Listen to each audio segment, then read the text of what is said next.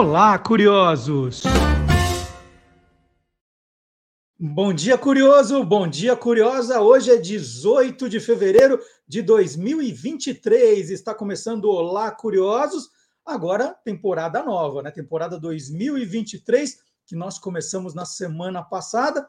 E esse é o nosso programa número 120. Olha que número bonito. 120, 10 dúzias. Tudo o que você sempre quis saber sobre qualquer coisa. E a pergunta: tem carnaval no programa de hoje? Tem sim. É bem pouquinho, tá, gente? É bem pouquinho, tem muita pauta interessante. Então, carnaval tem bem pouquinho, mas tem. E a gente coloca na Avenida dos Curiosos a Escola de Samba Grêmio Recreativo União do Clube do Jingle. E quem é o carnavalesco da Escola de Samba Grêmio Recreativo Unidos do Clube do Jingle é o professor Fábio Dias, autor do livro Jingle é a alma do negócio. Vamos lá, jogando serpentina, confete para a entrada do professor Fábio Dias na abertura desse Olá Curiosos.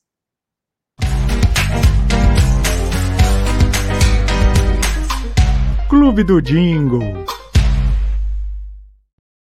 Você sabia que o primeiro jingle gravado no Brasil foi uma marchinha de carnaval? Isso mesmo. Em 1935, a cervejaria Brahma lançou uma versão é, engarrafada do seu chopp, ou pelo menos a pretensão era essa.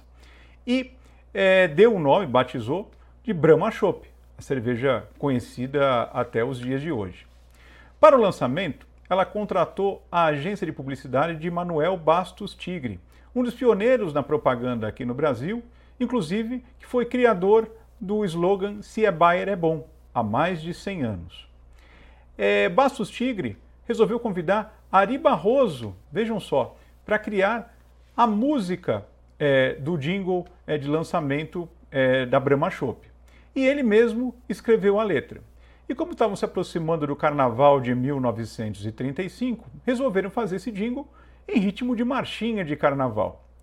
O jingle foi um sucesso e como naquela época era comum, em cada emissora era cantado por um cantor ou uma cantora diferente, acompanhado por um grupo musical é, diferente. Talvez aí resida uma confusão que muita gente faz a respeito de qual teria sido o primeiro jingle é, é, veiculado em rádio no Brasil. Vejam, eu estou falando do primeiro jingle gravado no Brasil, porque o primeiro jingle veiculado em rádio foi lá em 1932, inclusive já apresentei aqui em um dos programas uh, anteriores e foi para a padaria Pão Bragança. Estamos falando hoje do primeiro jingle gravado.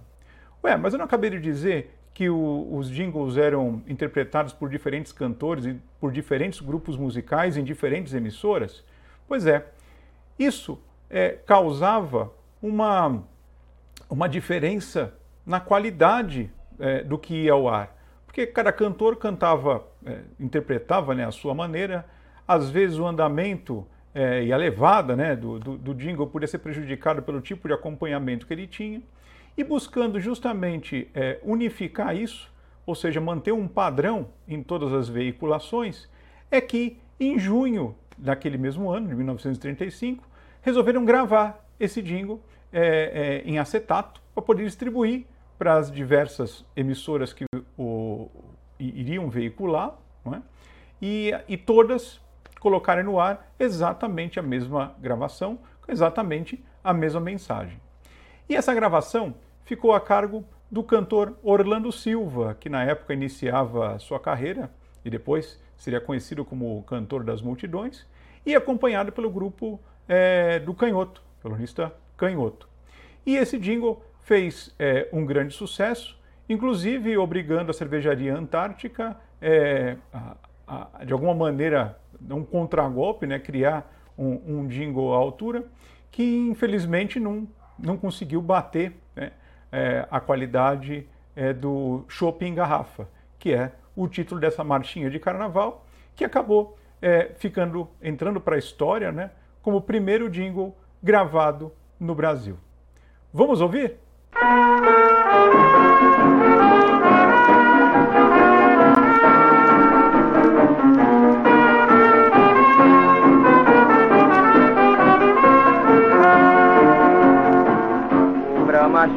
Garrafa, querido em todo o Brasil.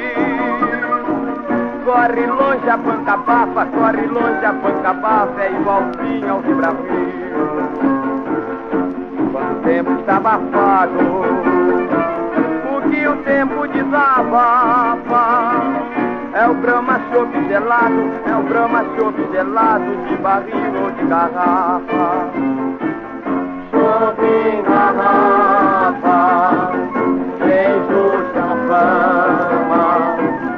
É o mesmo chopp, é o mesmo chopp, chopp da Brahma. Chopp em garrafa, sem justa fama. É o mesmo chope, é o mesmo chope, chope da Brahma. Desde maio até janeiro,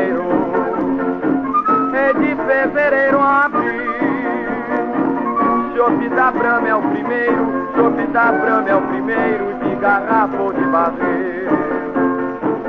Quem o contrário proclama, diz uma coisa e. Inveja do chope Brahma, inveja do chope Brahma, de garrafa ou de barreiro. Chope garrafa, é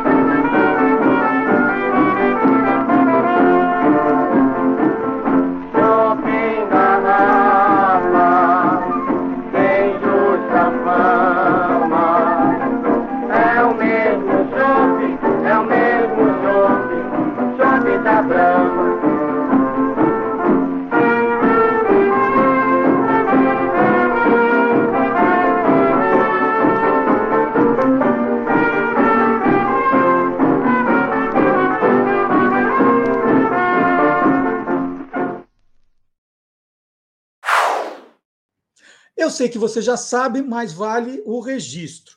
Todos esses jingles comerciais trazidos aqui pelo professor Fábio Dias têm valor histórico. Né? É- Essa é a ideia, é trazer a história dos jingles da publicidade brasileira né, dentro de um contexto histórico, como ele explicou. Então não tem propaganda, mensagem subliminar, nada disso. A gente até reforça aqui que, mais do que nunca no carnaval, você não deve beber se pretende dirigir depois. Então, divirta-se, beba é, com moderação, como diz lá o aviso, é, mas depois, ou, ou encontre o motorista da vez, ou pegue um táxi, um carro de aplicativo, né? Isso é muito importante. E a gente espera também que as autoridades reforcem a fiscalização nessa época, né, em benefício daqueles que seguem a lei, que fazem direitinho. Então é isso.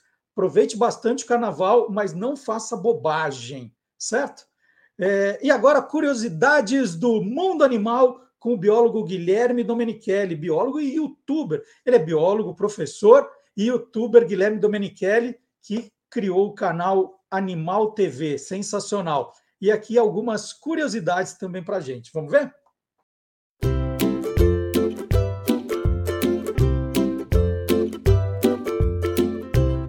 Soltando os Bichos, com Guilherme Domenichelli. Bom dia, Guilherme. Bom dia, Marcelo. Tudo bem? Tudo bom.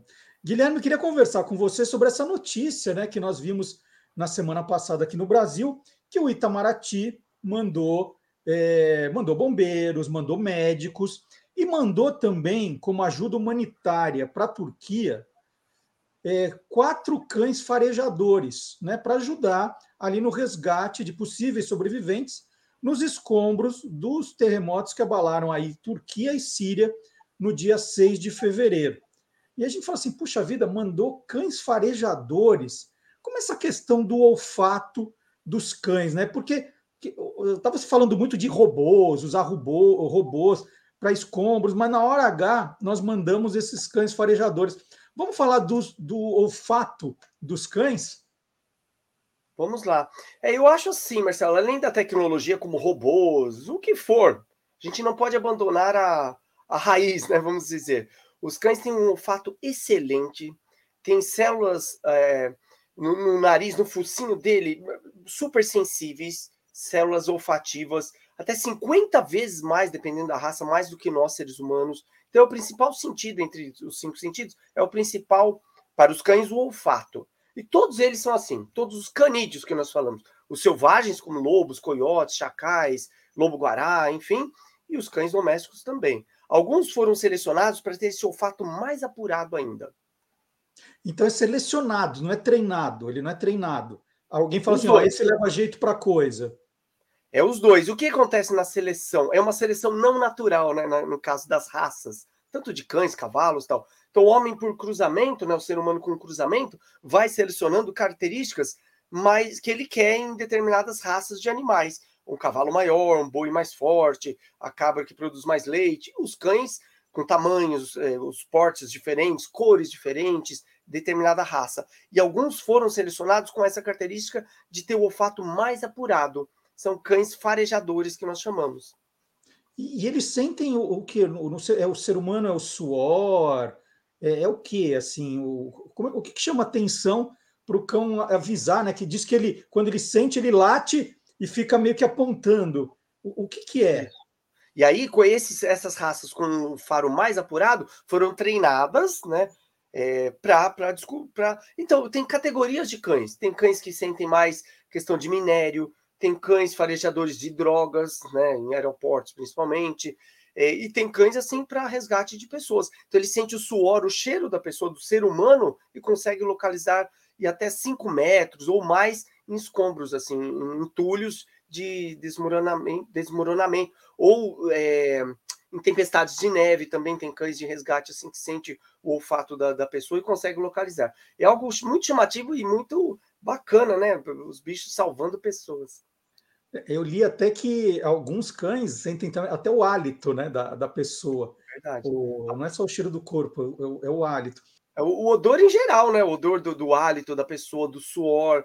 É, cada um tem um odor diferenciado, né? Mas eles percebem que é um ser humano ali é, de, de, em vários metros. Isso eu acho fantástico. Tem cães até, Marcelo, que percebem, isso é um treinamento recente, bem novo, percebe se a pessoa tem determinadas doenças. Eles conseguem perceber isso. Então, olha, olha que surpresa, né? Os animais assim que estão com a gente há tanto tempo. Aliás, os cães são os primeiros animais que nós domesticamos, há cerca de 18 a 20 mil anos atrás, para ajudar nas caçadas. A domesticação é algo incrível também, é um tema que eu adoro. E aí ainda é nosso parceiro ainda né, nos dias de hoje, né? Mesmo com toda a tecnologia.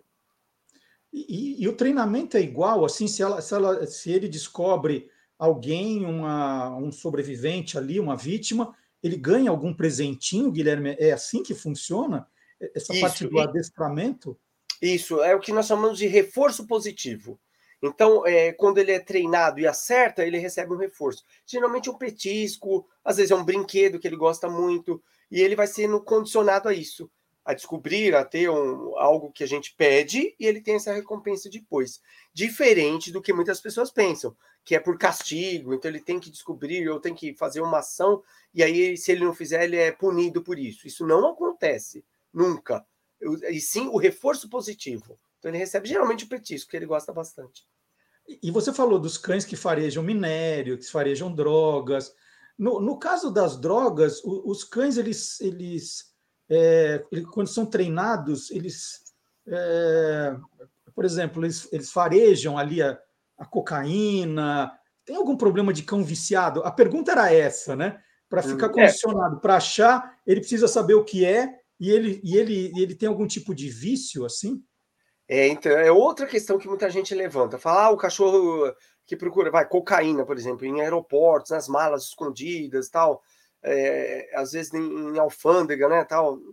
É, então ele é viciado, por isso que ele sente o cheiro. Nunca, não é isso. Ele percebe o, o odor diferente lá da, da, droga, talvez de éter, alguma coisa com essa droga, é, componentes que são usados na droga, e aí ele percebe esse odor e ele recebe o petisquinho lá, que é o reforço positivo, como eu falei. Não é que ele é viciado naquilo. Muita gente pensa isso e, e espalha essas, esses fake news aí sobre os cães, mas não acontece isso nunca. Senão ele seria viciado, não ia viver muito tempo, enfim, seria algo horroroso, né? Mas não é isso que acontece, não. É, Guilherme, qualquer cão pode fazer esse trabalho ou tem raças que funcionam melhor, né? Porque você falou, de repente é um treinamento, né? qualquer raça faz tranquilo. Não, ou tem aquelas que você fala, não, essas são as, as melhores. É, os supra, supra-sumo aí de cada. Assim, de, de resgate em, em, terremotos e tudo mais, algumas raças são melhores. Uma delas, o Golden Retriever, o Labrador, que são cães com faro muito bom, o, o, o Border Collie, o próprio Collie, que é a Alessia, né, do filme, também tem um fato ótimo, e lógico, o famoso de tantos anos, né, o pastor alemão, que é o Rintintim, para quem não lembra quem não lembra da raça, que é uma raça tão antiga, né? Que já foi criada tanto aqui pelos homens, né? Tem picos assim de, das pessoas preferirem algumas raças, mas o pastor alemão é ótimo também para farejamento. Eu lembro também, Marcelo, que no, no, no, no, no acidente, né? No, no, quando aconteceu o 11 de setembro, lá, não, não falar acidente, né? Mas acidente com tantas pessoas, que um fato que me marcou bastante, que os cães que estavam trabalhando e o local estava muito quente ainda, teve uma doação tremenda assim dos americanos com botinhas para eles usarem nas patinhas porque estava queimando a sola dos, das patas dos cães para procurar sobreviventes lá no, no, no, ataque de 11 de setembro. Olha, essa história não... 2001, né, Marcelo? Acho que 2001, foi isso? É, 2001, né? 2001. Foi tão marcante, né? E as, eles usavam botinhas que estavam queimando assim as patinhas e eles continuavam procurando, mesmo com a sola das patas queimadas, eles naquela ânsia de, sobre, de, de, de, procurar e encontrar pessoas, eles continuavam aí receber as botinhas para continuar o trabalho lá. Guilherme, você foi falando as raças e eu senti falta de uma que hum. a gente vê nos, desenha, nos desenhos animados, né? Que é o São é. Bernardo, que sai na neve para procurar lá gente que também se Sim. perdeu quando, sei lá, tem uma avalanche, alguma coisa, que sai com aquele é, é, barrilzinho que levava conhaque, pelo que eu imagino, para esquentar a pessoa. Mas não é então questão de, de faro. São Bernardo não é bom de faro, não? É bom de faro também, não é as raças hum, em primeiro ali, mas é bom de faro. Mas ele é muito forte, né? Ele tem uma pelagem bem densa para esse salvamento em neve, né? Assim, em, em avalanches. E ele também consegue resgatar a pessoa, puxar. Então eles faziam pequenos é, trenós assim de arrasto para levar uma pessoa e ele conseguia carregar, arrastar por, por vários quilômetros assim a pessoa junto com, a, com, com o soldado lá, o bombeiro que vai ajudar no resgate, então ele é um parceiro nisso também, pela sua força, né? E a pelagem protege do frio e o conhaque ali, o barrilzinho, né, para ajudar a aquecer a pessoa que sofreu um acidente em, em, lugares muito gelados. Ele é utilizado ainda nos Alpes Suíços, em algumas regiões. Só, só perdeu lugar nos desenhos, que agora a gente não vê é. mais aqueles São Bernardos ali. Do, e o filme, né, Marcelo? É, e o filme, né? O Beethoven, não é? Que é o. Que é Isso. O... Verdade. Isso. É, legal. Gente, vamos fazer um dia conversar sobre os, os cães de desenhos e filmes, né? Acho que seria um tema bacana também. Não precisa, não precisa falar duas vezes. É, Scooby-Doo, é só tá? combinar. Beleza. Muito, muito legal. Conversei aqui com o Guilherme Domenichelli, lembrando que o Guilherme está lançando o um livro novo, que é isso aqui, ó, Gigantes do Passado, junto isso. com Ariel Milani Martini. É, falamos até no programa passado aqui, conversando com Ariel, Gigantes do Passado, e além do livro, gente, vocês podem se interessar também pelo jogo, ó, pelos cards gigantes do passado. Eles não vêm juntos, eles vêm separados. Você pode se interessar por um ou por outro. Tinha cachorro na Idade do Gelo, Guilherme? Tinha sim. Nessa época, no Brasil, os cães das cavernas, semelhantes a lobos, que não existe mais lobo no Brasil. Lobo-guará é outro bicho, de outra. É, semelhantes a lobos, esses que vivem em alcateias, né, em grupos grandes, e eram ótimos caçadores, com um excelente olfato também que eles caçavam capivaras gigantes e outros bichos aqui dessa idade do gelo. Maravilha. Então, até a semana que vem, hoje falamos sobre o olfato dos cães. aí falando né, da, da, do lado curioso das notícias também que a gente vê nos jornais, na televisão, vê pela internet, e aqui a, a gente né, mostra esse lado curioso. Muito obrigado, Guilherme. Até sábado que vem. Tchau, até sábado que vem. Valeu. Tchau, tchau. E agora, atenção, chegou a hora da segunda parte do especial Minhas Férias na Paraíba. Foi ideia que eu tive para esse começo do ano. Então vamos começar. Primeiro com a bandeira paraibana.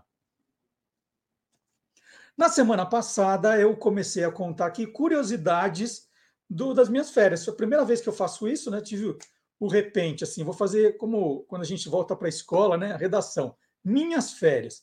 E eu vi tanta coisa legal na Paraíba, falei, vou fazer um especial mostrando as fotos que eu fiz. Se eu tivesse tido essa ideia lá, eu ia ter feito mais fotos e fotos melhores. Mas eu tive essa ideia quando eu já estava aqui de volta. Né? Falei assim, puxa vida, podia ter gravado as coisas na horizontal, eu podia ter feito mais vídeos, mas não, estava curtindo as minhas férias, aprendendo um monte de coisa, né? não tive essa ideia lá, mas dá para dá para ter uma boa ideia das coisas que eu descobri. E aí, quando tem um tema muito legal das minhas férias, eu peço ajuda para os nossos colaboradores. No programa passado, eu mostrei a primeira parte da minha viagem, foi para o interior da Paraíba. Eu estive em Campina Grande, Cabaceiras, Lagedo do Pai Mateus e Ingá.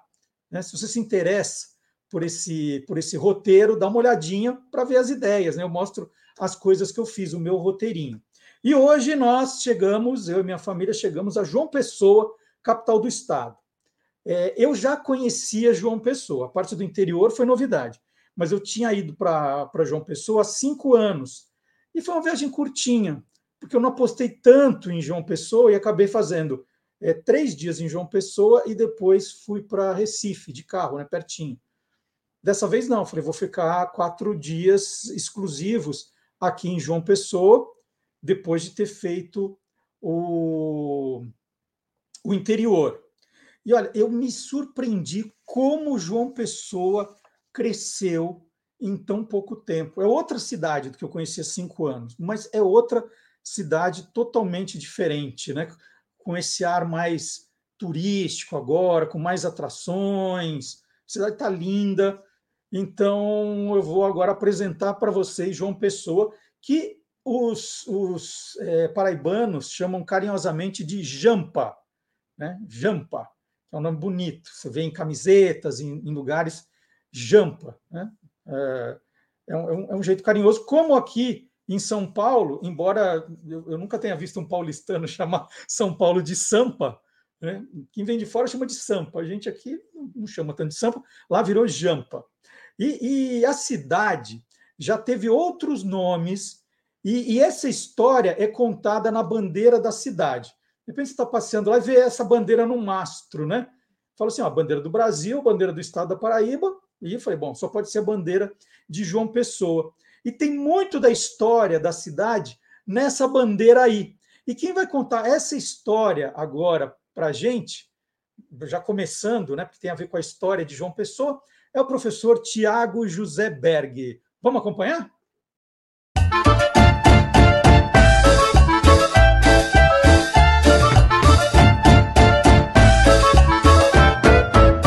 Brasil que não acaba mais.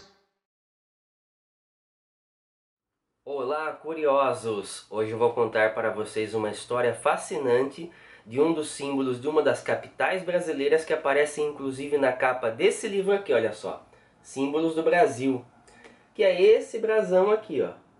E por extensão, também é o elemento que compõe a bandeira de João Pessoa, capital da Paraíba. No brasão e na bandeira aparecem três coroas murais em branco ou prata, que representam os três nomes que a capital paraibana possuía.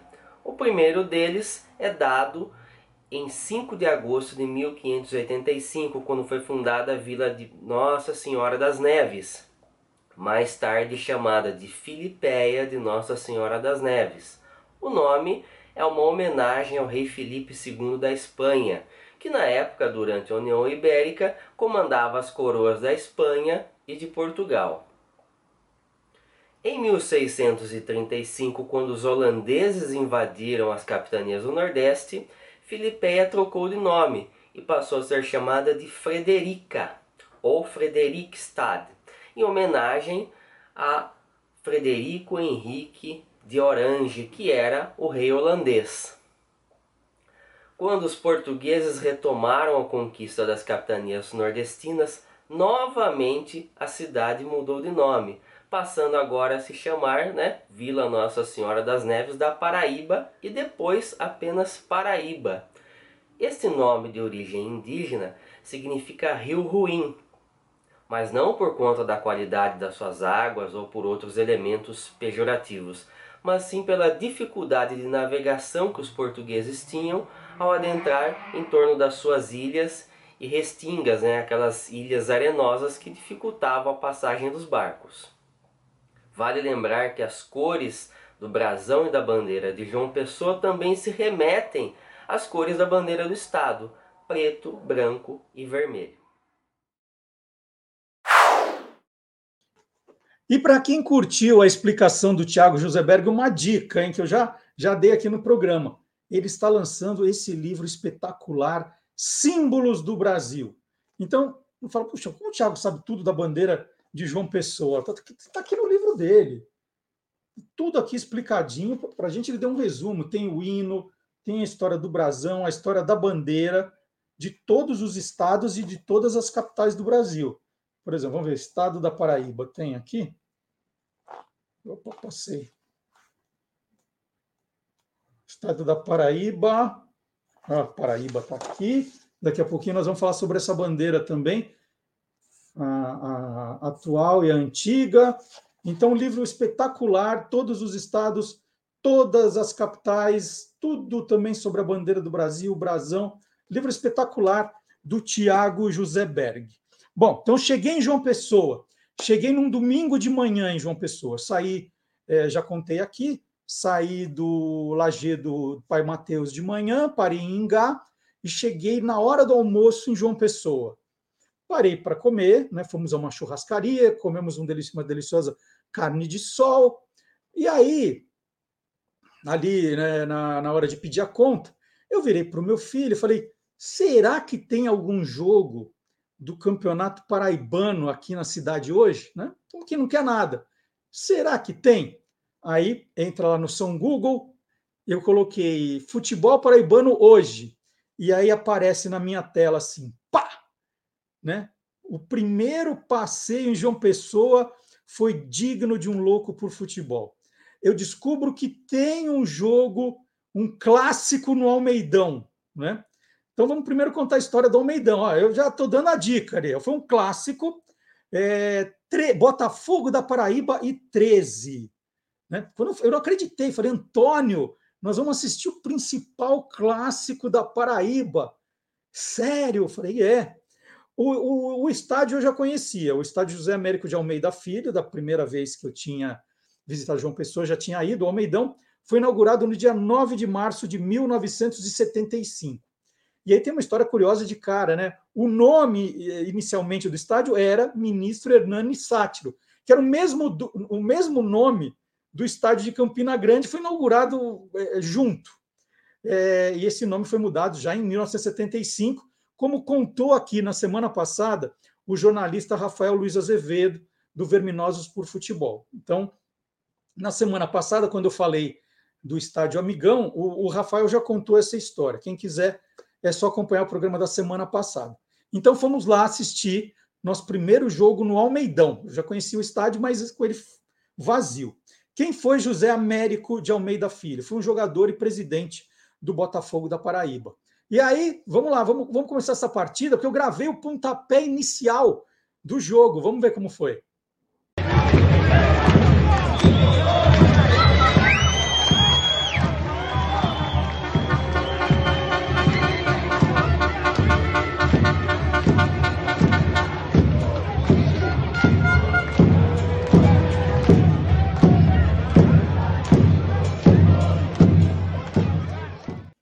Bom, esse, esse clássico, vocês viram aí, né? O estádio está meio vazio, é um estádio com capacidade ali para 20 mil pessoas, não devia ter 10. E, e, o curioso é quando você vai comprar o ingresso, tem lá, você quer comprar ingresso da sombra ou do sol? né? Sombra ou sol? E aquele sol de João Pessoa é quente, o negócio pega. E esse clássico Botafogo e 13 é chamado de clássico tradição. Como a gente tem em São Paulo, tem o Sansão, o Derby, né? É, lá tem o clássico tradição.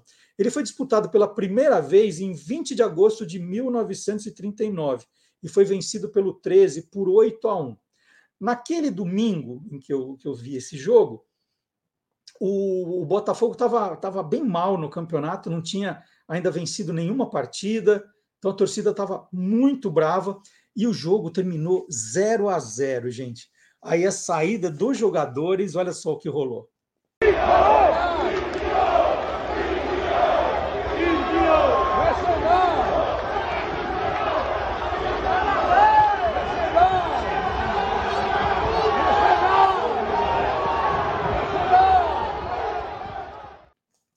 E eu dei uma espiada na classificação do Campeonato Paraibano, agora no começo da semana, né? Estava pensando falar disso no programa, e vi que os dois times, 13 e Botafogo, estão empatados em número de pontos, 11 pontos para cada um. O 13 está em terceiro lugar na competição, o Botafogo em quarto. O Botafogo já tem agora duas vitórias e cinco empates, está invicto ainda. Um dos empates foi esse 0 a 0 E o 13 tem três vitórias, dois empates e duas derrotas. Quem está liderando o campeonato é o time dos dinossauros, o Souza, mas também é diferença pequenininha, está com 14 pontos. E aí, obviamente, na saída do estádio, eu e o Antônio fizemos a nossa foto. Olha lá, o Antônio com a camisa do Botafogo também. Eu vesti as três, né? Já mostrei o vídeo com a camisa do 13, fui no jogo com, com a camisa do Botafogo e é, fomos visitar o estádio da, da, Campinense com a camisa Campinense. Estou com as três. Agora preciso do, do Souza para minha coleção. É, e tem mais curiosidades sobre futebol em João Pessoa? Tem, tem mais curiosidade. E eu vou chamar de novo, agora o, o já citado Rafael Luiz Azevedo, do Verminosos por Futebol, tem uma história maravilhosa sobre futebol em João Pessoa. Então, vinheta para a entrada do Rafael.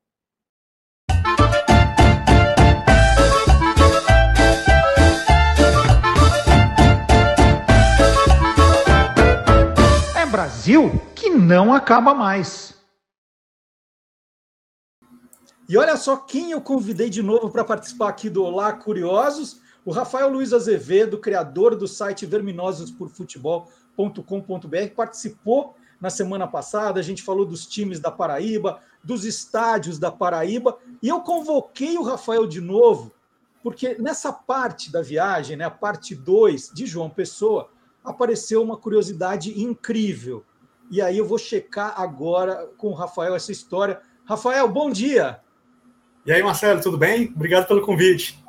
Olha só, já sabendo que eu estaria em João Pessoa neste episódio, o Rafael está com a camisa do Botafogo de João Pessoa, Botafogo Paraibano.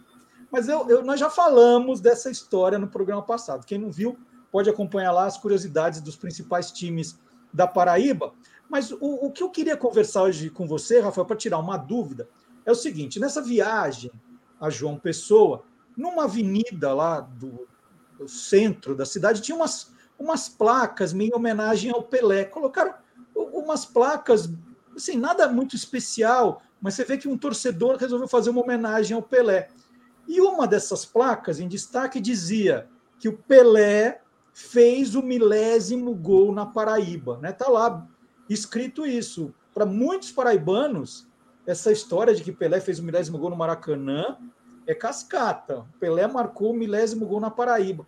Aí eu resolvi te perguntar, né? Você é especialista em futebol aí da região Nordeste, sabe tudo.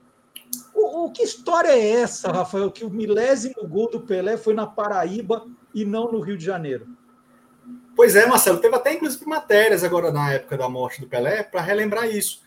Porque, no caso, as pessoas em João Pessoa elas acabam se orgulhando de dizer que o verdadeiro gol mil do Pelé foi lá na cidade, que foi em 69, um pouquinho antes do que seria o verdadeiro, quer dizer, o, o falso milésimo gol, né?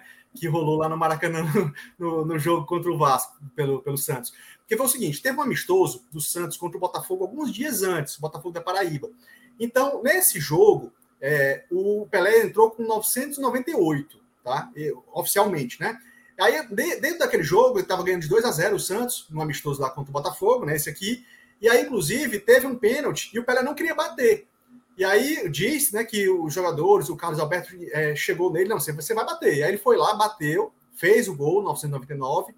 E aí, inclusive, no decorrer do jogo, é, teve uma lesão do goleiro, do goleiro do Santos. E aí o Pelé foi jogar no gol. E aí tomou aquela sonora vaia, porque estavam imaginando ali que aquilo ali seria alguma armação para evitar que o Pelé tivesse a, chance né, de fazer mais um gol e completar o milésimo. E aí o milésimo sairia num estádio muito pequeno, um estádio acanhado, um jogo sem tanta expressão, né? Quanto seria um outro jogo, digamos, de oficial, né? Que não fosse amistoso. E aí, de fato, o Pelé foi pro gol e acabou não tendo a oportunidade de fazer mais nenhum gol. Cinco dias depois, veio o jogo do Santos contra o Vasco, né? E aí lá o Pelé acabou fazendo o milésimo gol, né? No gol de pênalti, assim como foi o gol 1999. Só que aí, muito tempo depois, né, a Folha de São Paulo, em 95, é, foi fazer uma recontagem dos gols da carreira dele e tal.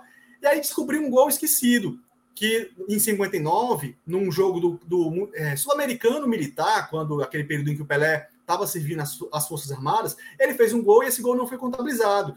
Então, com isso, o gol que seria 999 seria, na verdade, o mil. E aquele mil contra o Andrada, né, lá no Maracanã, seria o mil e um. Então, por isso que hoje, né, é, é, relembra-se esse, esse jogo, que acabou não tendo não entrando para a história, né? Como sendo o jogo que de, verdadeiramente o Pelé fez o gol mil. Olha só que bela história. Eu assim, mas que, que, que história é essa do milésimo gol do Pelé, né? Então, para o paraibano, não existe dúvida sobre isso, né? Foi é, esse jogo, esse gol. Eu confesso que eu não sei se o paraibano, no geral, até conhece lutando essa história, né? Se conhece de verdade essa história. Teve matérias agora para relembrar, mas de fato, assim, eu não tenho tanto envolvimento e conhecimento com colegas que sejam de lá para poder perguntar, mas assim, vocês de fato, assim, ardorosamente dizem que o milésimo gol foi aqui e tal, ou se isso é só coisa de pesquisador ou de jornalista que nem a gente, né, que, que gosta dessas curiosidades. Eu confesso que eu, que eu não sei. E assim, uma curiosidade é que esse estádio existe até hoje, né? Então, assim, como tu, tu viu lá, né? É uma, é uma vila olímpica, né? Hoje o estádio se chama Vila Olímpica, vila olímpica Paraíba. E na época, por ironia, o estádio se chamava, tinha o nome do dirigente que depois deu o nome para o estádio Almeidão, que é o estádio grande, né? o maior estádio da cidade, João Pessoa. Então, assim, eventualmente você pode vir a ler um texto e ficar, se confundir. Ué, mas como é que pode? Um jogo no estádio Almeidão, nos anos 60, mas o Almeidão não foi construído nos anos 70, mas é porque era outro Almeidão, Almeidão menorzinho, né? Que acabou... Almeidinha.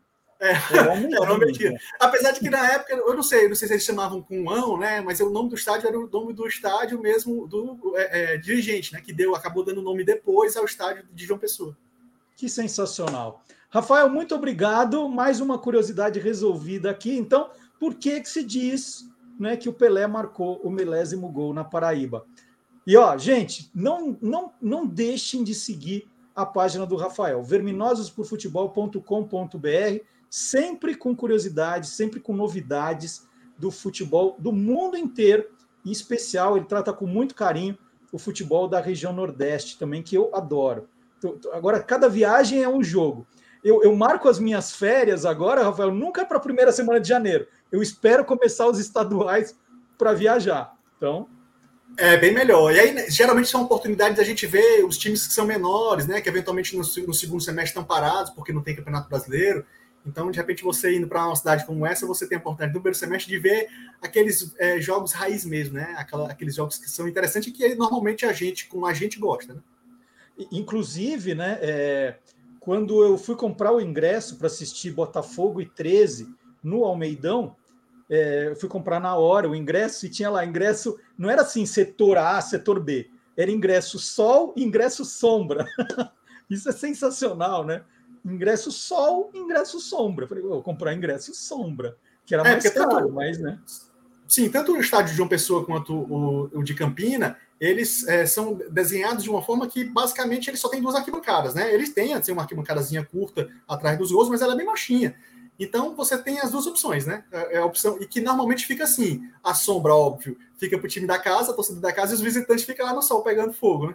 Exatamente. Rafael, muito obrigado. A qualquer momento eu vou te chamar, hein? Beleza, Marcelo. Obrigado aí pelo moral. Valeu, cara. Um abraço. Bom, agora sem futebol, mas com um pouco de praia, né? O, o mar, o mar de João Pessoa, foi apelidado por eles carinhosamente de Caribe nordestino. E olha, é bonito, é bonito mesmo. A cor do mar, a, a temperatura do mar é delicioso, um mar calmo. Eu, eu digo assim: olha, se é para escolher um mar no Brasil, por enquanto, eu, eu voto no de João Pessoa. Que coisa maravilhosa.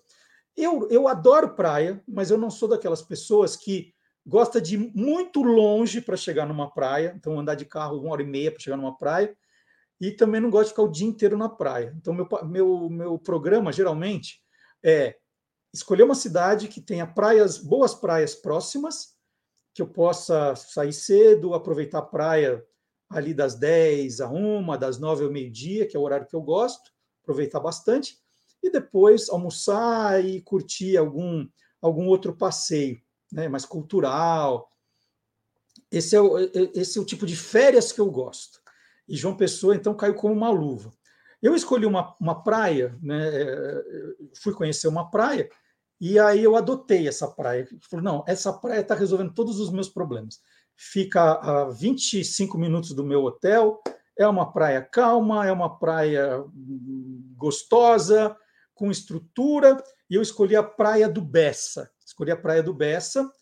É, o nome é uma homenagem a Manuel Bessa, que foi o primeiro proprietário do, do local, ainda no século XVII. Bessa com dois S's, né? não com C cedilha. É, o termo Bessa com C cedilha faz referência a outro Bessa, o jurista sergipano Gumercindo Bessa, que era muito eloquente em suas defesas, e aí, certa vez, o presidente brasileiro, Rodrigues Alves, disse a um cidadão cheio de ideias: o senhor tem argumentos à beça, né? Quer dizer, igual ao beça. E aí, com o tempo, essa expressão pegou, perdeu os dois S's e ganhou o C cedilha. Então, essa era a praia que eu escolhi. Né? Eu estava hospedado em Tambaú, é uma praia que ficava de carro a 25 minutos, tranquilo. Tem outras praias mais bonitas, que ficam longe, né? Tem gente que adora passar o dia na praia, não é o meu caso, me perdoem, mas eu estou dando ideias aqui, cada um monta o seu roteiro depois. Bom, então eu não vou ficar mostrando que todos os dias eu fui na praia, porque era, era essa praia é, durante toda a minha estadia. Eu vou mostrar o que eu fazia no período da tarde, né? A, a, o que seria o lado é, cultural, é, artístico da, da cidade. Então, no primeiro dia, eu sempre escolho um museu que conte um pouco a história da cidade. Então, tem lá o Museu da Cidade de João Pessoa, que é um museu que foi inaugurado em 2021 em um casarão em que João Pessoa viveu. Né? Quem foi João Pessoa? João Pessoa foi presidente da Paraíba. Presidente da Paraíba? É que eu já expliquei aqui que não se, não se dizia antes governador, era presidente da Paraíba. Então, João Pessoa foi o presidente da Paraíba. É, e tem uma história, é, é, vou agora para a bandeira da Paraíba, né? Por que, que tem aquele nego? Não é nego, é nego na bandeira da Paraíba. E, e por que a cidade ganhou o nome de João Pessoa também? Em, ela já tinha outros nomes, como explicou o Tiago Berg, e essa a bandeira tem a ver com João Pessoa, que tem a, a ver com esse primeiro passeio né, do Museu da Cidade de João Pessoa. Então, vou pedir ajuda agora, né, não é para os universitários, não, é para o professor dos universitários, professor Vard Marx.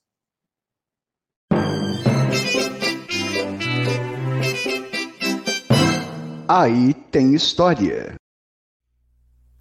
Olá, curiosos! Diz a Lei do Estado da Paraíba, número 704, de 25 de setembro de 1930, artigo 2 a bandeira terá dois terços na cor rubra e um de cor negra, ficando esta do lado do mastro. Parágrafo único. Na parte rubra ficará a palavra nego, escrita em caracteres brancos na proporção de um vigésimo para o todo. Por que será que está escrito nego na bandeira? A Paraíba tem uma capital com o um nome que é explicitamente o de uma pessoa, não derivado como Florianópolis. É João Pessoa. E a capital e a bandeira estão intimamente ligadas e aí tem história. Entre 1889 e 1930, o Brasil viveu a República Velha. Mulheres, padres, analfabetos, mendigos, menores de 21 anos e militares de cabo para baixo não podiam votar. Ou seja, uns 10% da população era votante e o voto não era secreto. O eleitor declarava publicamente em quem ele votava, o que permitia o total controle dos resultados nas mãos dos coronéis. Os estados mais ricos, São Paulo e Minas Gerais, dominavam todo esse processo na chamada política do café com leite, café paulista e leite mineiro, com o candidato de cada um ocupando alternadamente a presidência. Só que em 1930, o presidente Washington Luiz, nascido no Rio de Janeiro, mas eleito na cota de São Paulo, decidiu que o próximo presidente seria o paulista Júlio Prestes. Ou seja, o café azedou o leite. E aí entra João Pessoa. Ele era sobrinho, por parte de mãe, de Epitácio Pessoa, ex-presidente do Brasil. E João Pessoa era uma grande liderança no Nordeste. Decidido a afirmar essa liderança, comprou briga com algumas das famílias mais importantes do estado, entre elas a família de João Dantas, que, como as demais, refugiaram-se em Pernambuco e, logicamente, opuseram-se politicamente a João Pessoa. E aí você me acompanhe porque a coisa começa a embolar, quer ver?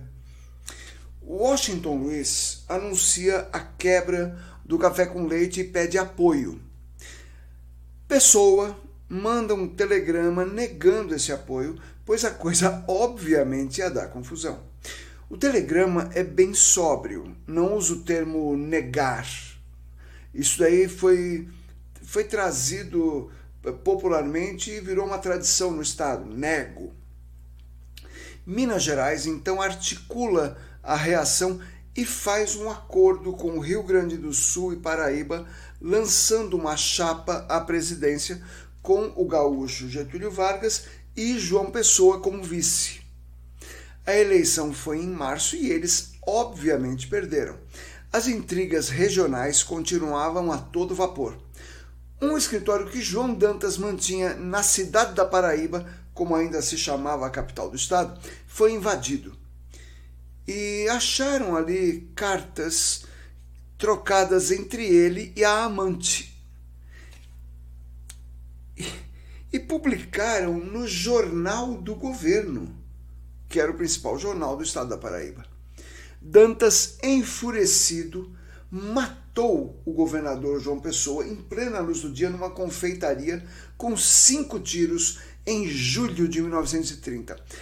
A causa foi passional Porém, como eram inimigos políticos, isso virou o estopim da Revolução de 30, que impediu a posse de Júlio Prestes e colocou Getúlio Vargas na presidência, onde ele ficaria por 15 anos. A bandeira, então, ganhou a cor preta pelo luto, o vermelho pelo sangue e o nego pela postura de João Pessoa, que passou a ser o nome da capital dos paraibanos. João Dantas, preso, foi assassinado na cela dias depois. A amante, Anaíde Beiris, professora e poetisa, também morreu logo após a morte de Dantas, tomando veneno. E essa história de sangue e amor está contada no filme dirigido por Tizuka Yamazaki em 1983, Paraíba Mulher Macho. É isso. Já estamos entendendo toda a história. E, aliás, a palavra nego deu origem a uma da, da, o nome de avenida mais bonito que eu já vi. É Avenida Nego. Tem lá em João Pessoa, Avenida Nego, né? É, é um nome belíssimo para avenida. falei, vou tirar foto, né? É, em Tambaú também. Então, Avenida Nego, para as pessoas entenderem a origem. Bom, voltando ao Museu da Cidade de João Pessoa, então, que foi a primeira parada da primeira parada cultural da minha viagem, para entender a história, é, eu já disse que nesse casarão o presidente da Paraíba, o governador João Pessoa, morou. Então tem, por exemplo, ali em exibição, uma mesa que ele usava, a mesa de trabalho de João Pessoa. Então está em exibição essa parte, né? Esse é um cantinho dedicado a João Pessoa.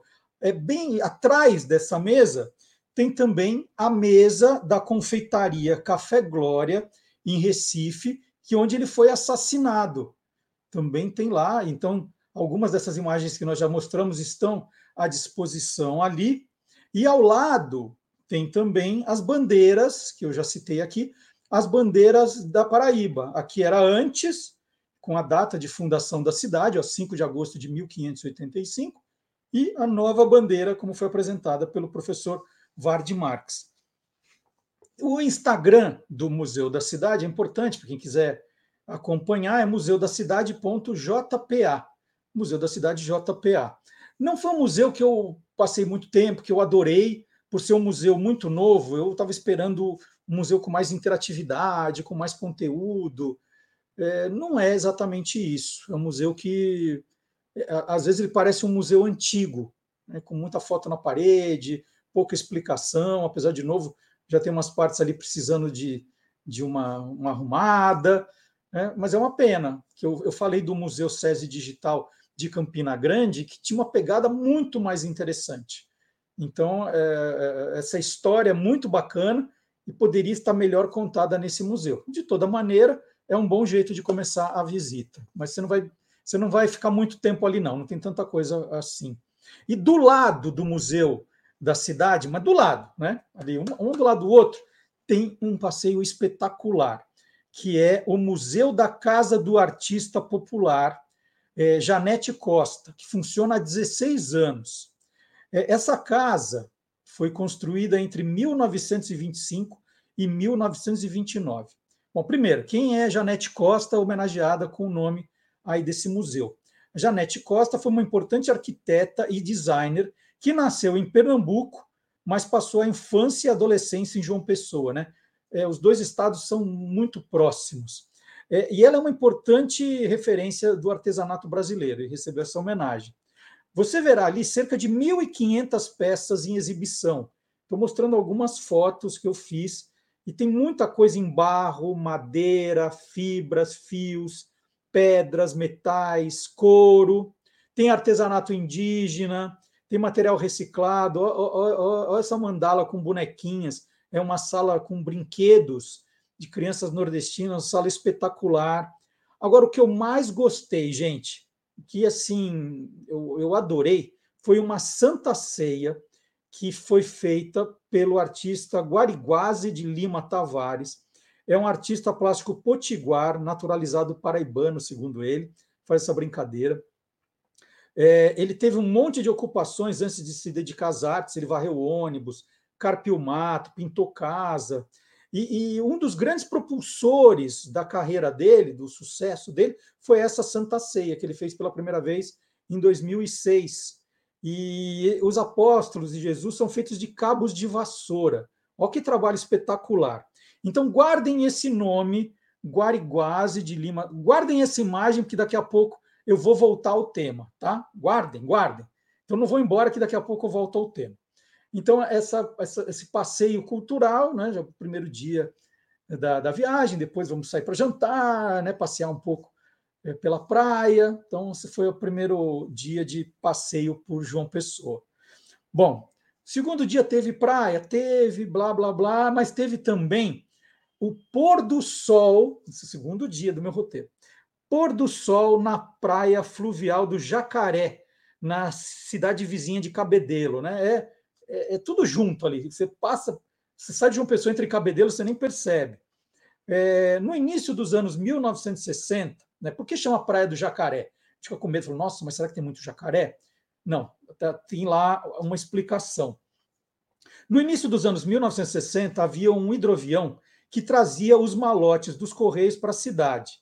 E para frear no rio, ele fazia movimentos né, que lembravam os movimentos de um jacaré, uma coisa que vai deslizando meio de lado, assim. E por isso os moradores que viam isso apelidaram o hidroavião de Jacaré. E depois o lugar passou a ficar conhecido assim também. Isso aqui é a rua né, da Praia do Jacaré, do Pier, e tem muito comércio de artesanato ali.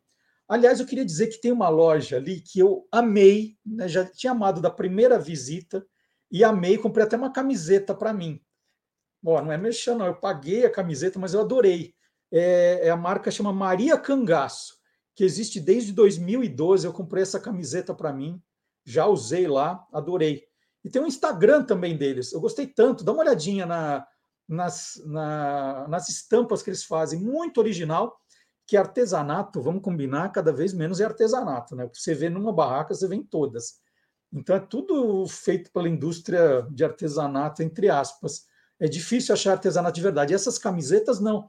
Elas têm um design autoral, criativo. É Maria Cangaço, sem o, o, o cedilha. Eu adorei, adorei. Eu gostaria de ter trazido outras, mas não tinha do meu número lá. Mas tinha, tem umas que comprar pela internet. Bom, o que, que é o pôr do sol na Praia do Jacaré? Por que, que essa é uma das principais atrações turísticas da cidade. Bom, então a gente precisa é, tem que ir para lá no final do dia, porque o, o, tem que esperar o sol baixar e baixando, né, né, para o espetáculo começar. Então isso assim é uma amostra do que a gente vai vendo. Nesse horário, quando o sol já está mais ou menos assim, é que o espetáculo vai começar. E aí, o, o, quem que dá esse espetáculo? É o paraibano José Jurandir, Jurandir Félix, que ficou conhecido no Brasil inteiro como Jurandir do Sax.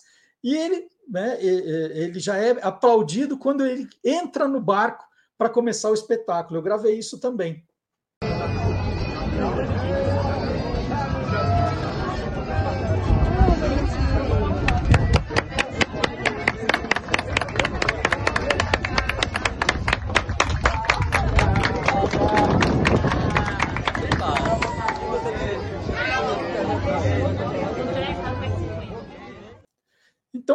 Eu vou contar como eu passeio. É, desde o ano 2000, o Jurandir do Sax ele se apresenta ali todos os finais de tarde, todos. Ele toca bolero de Maurice Ravel a bordo de uma canoa que fica zigue-zagueando pelo rio. E por que bolero de Ravel? Perguntei para ele ali. Ele explicou que a música tem os mesmos 17 minutos que o sol leva para se esconder. Então, quando ele começa o espetáculo, ele já sabe o horário que o sol vai se esconder, calcula os 17 minutos e faz a apresentação. E tem tanta gente para ver, mas tanta gente, que eu, eu, vou mostrar como fica o, o pier né, de, de gente espiando. Da primeira vez que eu fui nesse, nesse espetáculo, é um espetáculo, eu fiquei no pier, né? Abarrot... Era um desses que estava no pier.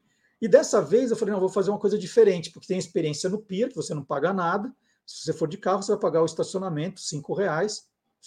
É, então não, não, não, tem despesas. Pode ficar ali passeando pelas lojinhas, tal. Na hora de começar o espetáculo, você vai para o pier, né, no meio da multidão, e assiste ele andando pelas canoas. Ou você pode optar também pelo passeio de barco.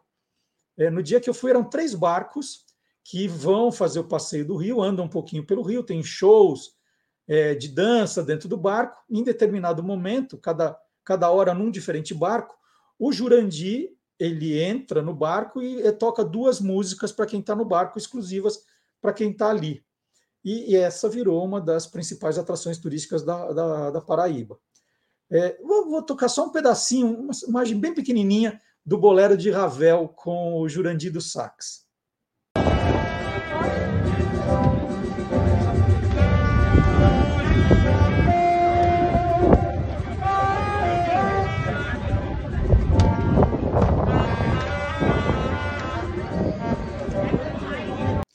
E ele, gente, chegou a receber uma comenda da cidade francesa de Levallois, que é onde Ravel viveu e morreu, por causa dessa divulgação da, do trabalho de Maurice Ravel. Porque, imagina, de 20 anos, 22 anos, tocando todos os dias bolero de Ravel, é, ele ficou conhecidíssimo. E aí, como eu disse, ele embarca no. Eu estava num dos três barcos. Aliás, Quando você chega lá, o ingresso, eles dizem que é 60 reais, né? 60 reais por pessoa. Mas, ó, chorando um pouquinho, você consegue por 45. Né? Menos de 45 você não consegue, mas 45, chorando um pouquinho dá. Pula de 60 para 50 e com o choro 45. É, e aí o Jurandir, então, ele embarcou no, no barco que eu estava e tocou duas músicas. Uma delas foi essa aqui, ó.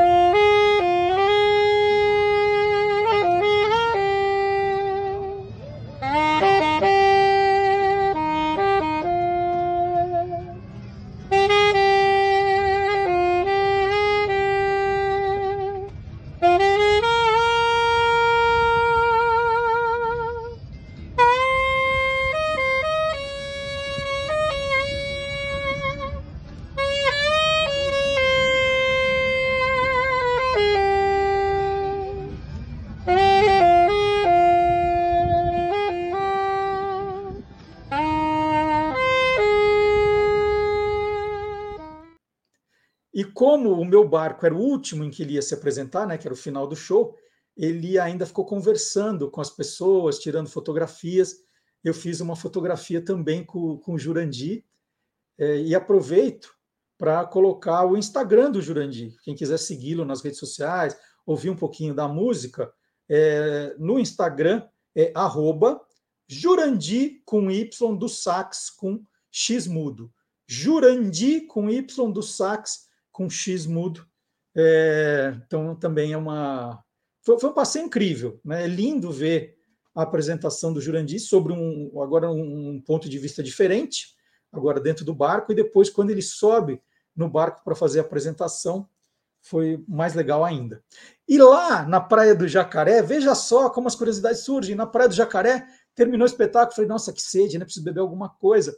Aí entrei num, num lugar lá que vende coisas nordestinas, né, geleia, cachaça, rapadura, um monte de coisa. E achei na geladeira uma garrafa de grapete, que eu não via, ó. A última vez que eu tinha visto grapete foi na minha viagem no ano anterior para é, Aracaju. Eu tinha comprado uma grapete lá e agora vi de novo. Só que eu não bebi a grapete, eu comprei a grapete, eu acabei tomando aquela Guaraná de Caju São Geraldo, que eu adoro, e trouxe a Grapete para gravar um vídeo para as redes sociais do Guia dos Curiosos contando a história da Grapete, que é esse vídeo aqui. O Grapete foi criado pelo americano Benjamin Fox. Com dinheiro da venda de um posto de gasolina e mais 4 mil dólares emprestados, ele se lançou em 1926 no promissor ramo dos refrigerantes. Ele começou a fabricar sabores, primeiro para suas próprias bebidas e depois para fábricas de terceiros. A Fox Flavors se tornou conhecida em toda a indústria de refrigerantes. Dos 150 sabores que ele fabricava e vendia, uva, grape em inglês, era o mais popular. Fox encarregou o amigo Hubert Owen de criar um nome para o seu refrigerante de uva. Owen fez um concurso que não deu resultado. Em 1939, Owen descobriu que Rube Goldstein, dono de uma engarrafadora que operava na Virgínia e na Carolina do Norte, havia registrado as marcas Grapete, Lemonette e Orangette, mas não usava nenhuma delas. O refrigerante de Goldstein se chamava Tiny. Em março de 1940, Fox comprou as três marcas por 500 dólares. Dois meses depois, o Grapete foi lançado no mercado. O refrigerante Grapete chegou ao Brasil em 1948. O Grapete foi criado pelo americano Benjamin Fox, com dinheiro da venda de um posto de gasolina. Eu sei que eu já falei isso, mas você não lembra do slogan? Quem bebe grapete, repete. Bom, e aí no outro dia, né, no, no, no dia seguinte, vamos visitar o cartão postal da cidade de João Pessoa. Qual é o cartão postal da cidade de João Pessoa? é a estação do Cabo Branco. Prédio maravilhoso, lindo, uma obra de Oscar Niemeyer, inaugurado em 3 de julho de 2008, um espaço dedicado ao desenvolvimento das ciências, da cultura e das artes, que está simplesmente esquecido e abandonado. não pode entrar, não pode entrar, não pode visitar. Ouvi dizer que tem gente que diz que tem risco do prédio tombar, cair, uma coisa absurda. Da outra vez que eu tinha vindo a João Pessoa, cinco anos atrás, que eu tinha ido a João Pessoa, cinco anos atrás, eu também não entrei pelo mesmo motivo. Então, uma obra recentíssima, tem 14 anos, pelo menos não funciona há cinco. Né? Esquecido, abandonado, ó, joga, pega o dinheiro, pega o dinheiro que nós gastamos, joga fora, joga fora. Então, não é a estação Cabo Branco, é a estação do Elefante Branco, né? uma vergonha. Aí procurei na internet algumas reportagens, aí tem lá o governador, o prefeito, não, é, tem, temos que fazer, temos que acontecer, temos que não sei o quê, e ó, nada. Cartão postal da cidade. E do outro lado tem ainda uma outra estação de ciência que falaram também que nunca abriu, sei lá se é verdade ou não. Mas assim, é uma vergonha, como diria o Boris Casoy, né? Dinheiro, ó, ó Oscar Niemeyer, ó, né? Vamos trazer o Oscar Niemeyer para fazer uma obra que nunca será tratada direito. Muito bem, que lindo. Mas a viagem não é inteiramente perdida, né? é, é, em parte perdida, porque ao lado da estação Cabo Branco fica o Bosque, Parque Ecológico Bosque dos Sonhos. Esse sim, esse lugar melhorou entre as minhas duas visitas. Agora está com uma cara bacana. Fizeram lá o, o um tratamento melhor para o bosque, tem estacionamento, é, tem as lojinhas, tem lugar para comer, né, tem uns lugares bonitinhos. E o que, que tem ali de bacana? Né? O que, que tem de bacana no Bosque dos Sonhos? é, essa entrada agora, né? Tem, tem, como eu falei, as lojinhas de artesanato, entre aspas, é, mas do lado do Parque Ecológico tem o marco do ponto em que o Sol nasce primeiro no Brasil, que a, a Paraíba é aquele cotovelo do Brasil, então é onde o, o Sol nasce primeiro. E, e tem um, um, marco lá, é um, tem um, a figura do Sol, olha, o, o, o desenho da Paraíba, né, esse cotovelo, como eu falei. Então, esse é o ponto em que o Sol nasce primeiro no Brasil. E junto com esse marco tem também um farol, um farol que é outro cartão postal da cidade, que mostra né, o, o, extremo oriental das Américas. É o, é o, é o ponto mais oriental da, da, de todas as Américas, né, da América do Sul, do Norte, é, é das Américas. E esse farol foi inaugurado em 21 de abril de 1972. Bom, aí a gente ficou nesse sol aí, fomos bem na hora do almoço, sol de rachar. Aí deu uma vontade de tomar um sorvete, eu tomei vários sorvetes, mas eu queria chamar atenção para um, né? Uma rede que eu conheci lá, que é a Mori, a Mori de Latte, né? Lembra a Batio de Latte, que a gente vê bastante em São Paulo, e vem com esse biscoitinho em forma de coração, achei o marketing excelente.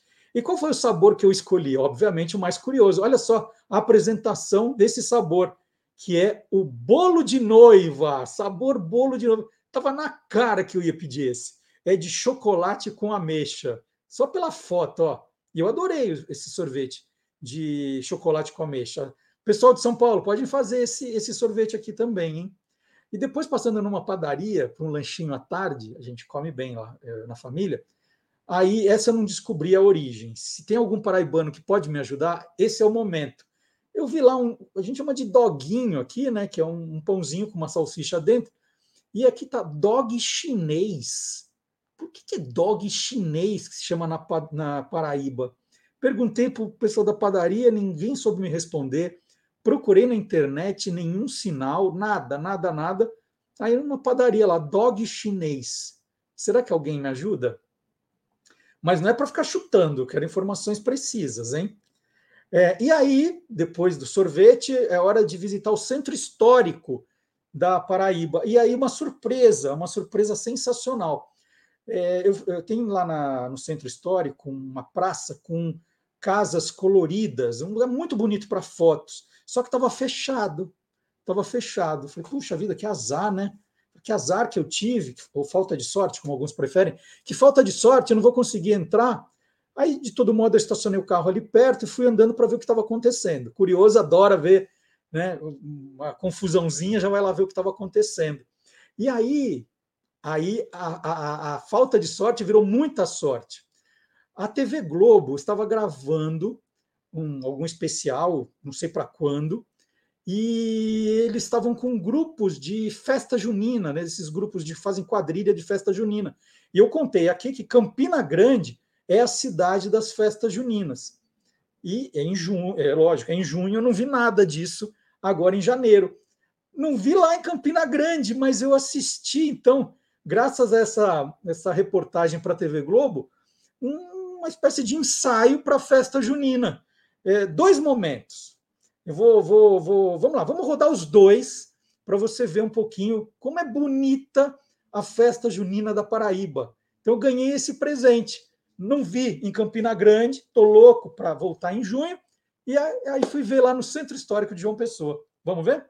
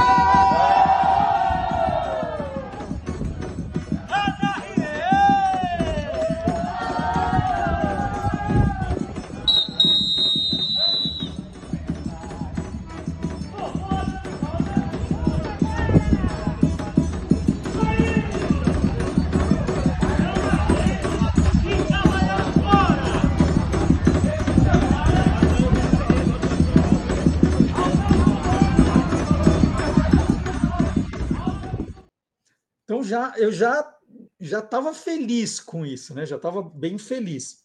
E aí, nesse centro histórico, eu tinha ido também para visitar o Museu das Esculturas Jurandir Maciel. O, o Jurandir é um artista olindense que morou muitos anos em João Pessoa. E ao voltar para Pernambuco, ele transformou a antiga casa ateliê em um museu de estátuas, bustos e esculturas. Então é um museu particular. E, e quem são os homenageados ali? Não é um museu grande, é um museu pequeno, mas tem curiosidades. Né? Então, Ariano Suassuna, tem lá uma estátua de Ariano Suassuna, eu acho que é a, a principal sala do museu. É, é tudo ótimo para tirar fotografias. É, depois, eu vi um busto, falei, quem que será que é? Eu conheço. É o busto de Ademir de Menezes, que foi artilheiro da Copa do Mundo de 1950, o brasileiro Ademir de Menezes do Queixada. Mais um, né? Eu falei, já muito citado aqui no programa de hoje, o político que deu nome à cidade, João Pessoa, também tem um lugar especial nesse museu do Jurandir Maciel. E tem também outro paraibano que todo mundo adora lá, muito venerado, Jackson do Pandeiro. Tem um pandeirinho ali para quem quiser tirar foto junto. Né? É, também é uma, uma parte bacana. Agora, o mais curioso de tudo, gente, o mais curioso de tudo é uma homenagem ao compositor paraibano Livardo Alves. Né? Quem é Livardo Alves? Quem é o Livardo Alves para merecer essa homenagem?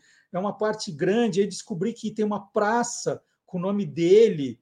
É, isso aqui é a réplica da estátua que o Jurandir fez para a praça em João Pessoa para o Livardo Alves.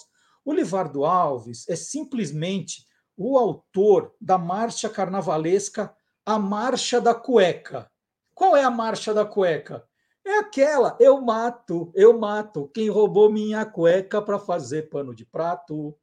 Minha cueca estava lavada, foi um presente que eu ganhei da namorada. Olha só, Livardo Alves. Agora nunca mais vou esquecer esse nome quanto nós já cantamos essa música, ainda falando de carnaval, e tá aí essa homenagem. Então, um lugar bacana, um lugar bacana para se visitar. E em frente, né, assim, em frente ao Museu de Escultura Jurandir Marcel, tá, tá vendo? Tudo na, na mesma ida. Tem o Hotel Globo. O que é o Hotel Globo? Né? O Hotel Globo fica numa praça histórica, que é a Praça de São Frei Pedro Gonçalves, como eu já falei, no centro histórico. Ele foi construído, eu fiz alguns detalhes de fotos, né? Que é um, é, era é tudo para ser um lugar maravilhoso. Né? olha só o, o, letreiro por dentro, né? É, ele foi construído em 1928, foi o primeiro hotel de luxo da cidade, e aí diz que tem um estilo diversificado, né? Neoclássico, Art Nouveau, Art Deco, foi o local de grandes bailes e banquetes dos anos 1930 e é tombado desde 1978. A única placa que eu encontrei contando a história desse hotel, dentro do hotel, é essa aí. Né? Uma, uma placa que fica do lado de fora, tem, tem uma varanda que tem uma vista muito bonita e tem essa placa meio que explicando. Só isso. Uma placa já desgastada pelo tempo, né? Fica ao, ao ar livre. E mais nada, mais nada. Fotos, histórias. Se, se tem mais, estava fechado. Alguém fechou, trancou as salas. Eu percorri ali e, e, o que eu vi é que esse hotel virou um, um centro de arte, né? uma galeria de arte. Aí, não sei, eu, eu penduro uns quadros ali, ponho algumas coisas, e aí vira uma, uma galeria de arte e com um hotel com essa história, olha esse piso, esse teto, deve ter um monte, olha as colunas, deve ter um monte de história que não são contadas, né? São ignoradas e é uma pena. É um lugar que poderia ser uma das grandes atrações, né? Será que tem histórias de gente que se hospedou nesse hotel, que eh, fez festas? Poderiam contar essas histórias ou, ou tem algum registro gravado, fazer uma pesquisa? Não sei. Talvez tenha e, sei lá, alguém escondeu e não me mostrou. Mas fiquei muito chateado porque eu tinha apostado muito nessa, nessa visita para o Hotel Globo. E estava na hora de ir embora, né? Como eu falei, foi uma, uma visita de quatro dias para João Pessoa, muita coisa para fazer. É, e aí tinha que levar umas lembrancinhas para casa. Meu pai, por exemplo, coleciona aquelas lembrancinhas né, de, de coisas turísticas do, das cidades. Falei, não, tem que que. Aí dei uma passada no mercado do artesanato paraibano. É, o mercado do artesanato paraibano fica bem em Tambaú ali. É, tem dois andares, são 120 lojas, foi inaugurado em 1991, é conhecido como MAP. Né? Tem um monte de lugar para tirar umas fotos divertidas. É, mas é difícil, viu, gente? Eu comprei algumas coisinhas, mas é muito, tudo muito igual hoje em dia, né? O artesanato já não tem cara de artesanato. Então não, não, fica difícil encontrar coisas divertidas. Mas vamos colocar o Instagram do, do, do MAP, né, do Mercado Artesanato Paraibano. É MAP, não é mapping, é MAP, M-A-P.pb. Demorei para achar esse Instagram. MAP, M-A-P.pb. E aí, para minha sorte, naquela, naquele período em que eu estava lá, estava acontecendo também é, na praia do Cabo Branco o 35º Salão do Artesanato Paraibano. Então me deram uma dica. Falou assim, ó, você vai lá para a praia, funciona à noite, é, o, o, tema principal é artesanato indígena, mas tem de tudo lá. Então, 35º Salão do Artesanato Paraibano, soube que é bem tradicional, e você via as pessoas de fato produzindo, né? Tinha lá, fotografia umas senhoras na barraca do crochê, fazendo o crochê. Estavam na hora ali produzindo. Então, eu fiquei. Esse lugar, sim, eu que gosto de artesanato, fiquei maravilhado. E aí, gente, para terminar essa história, né? É, para fechar com uma história que eu contei, quem eu encontro nessa feira? Quem? Quem? Eu encontro Guariguase Tavares, o autor da Santa Ceia com os cabos de vassoura, vendendo algumas dessas. Eh, ele, ele fez réplicas né, desse trabalho dele. É, aí eu falei: ah, não, esse eu vou levar para casa. Aí eu comprei do próprio Guariguase essa Santa Ceia que está aqui agora na sala de jantar de casa. Eu, eu, eu, eu fiquei simplesmente maravilhado com esse trabalho. Bom, e, e, quem gostou também e quiser uma dessas, o Guariguase vende. Não é que tem uma só, tem aquela do museu, mas ele faz, ele faz, é uma peça que ele faz é, constantemente. Eu vou colocar aqui o telefone dele. É, é Guariguase Tavares, o telefone é o 83 98854 9752. 83 é o código de João Pessoa, 98854 9752. E eu comprei também, numa da, da, dos estandes ali, eh, tinha os cordelistas. Adoro cordel, vocês já sabem. E eu né, estavam os autores ali também mostrando o trabalho. E aí eu falei, não, vou, vou levar vários. E aí, eu gosto tanto de cordel, eu falo assim, puxa vida, a gente podia contar essa história né, do cordel. Aí vou pedir ajuda também. Vou pedir ajuda agora para o professor Dionísio da Silva para contar um pouquinho da história do, do cordel e por que, que a Paraíba né, tem uma importância tão grande no cordel brasileiro. Vamos rodar.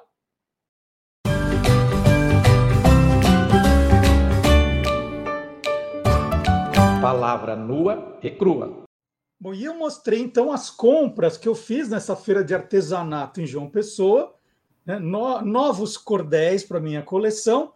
E aí eu fiquei com essa curiosidade, né? Por que literatura de cordel e por que tanto sucesso na região nordeste do Brasil?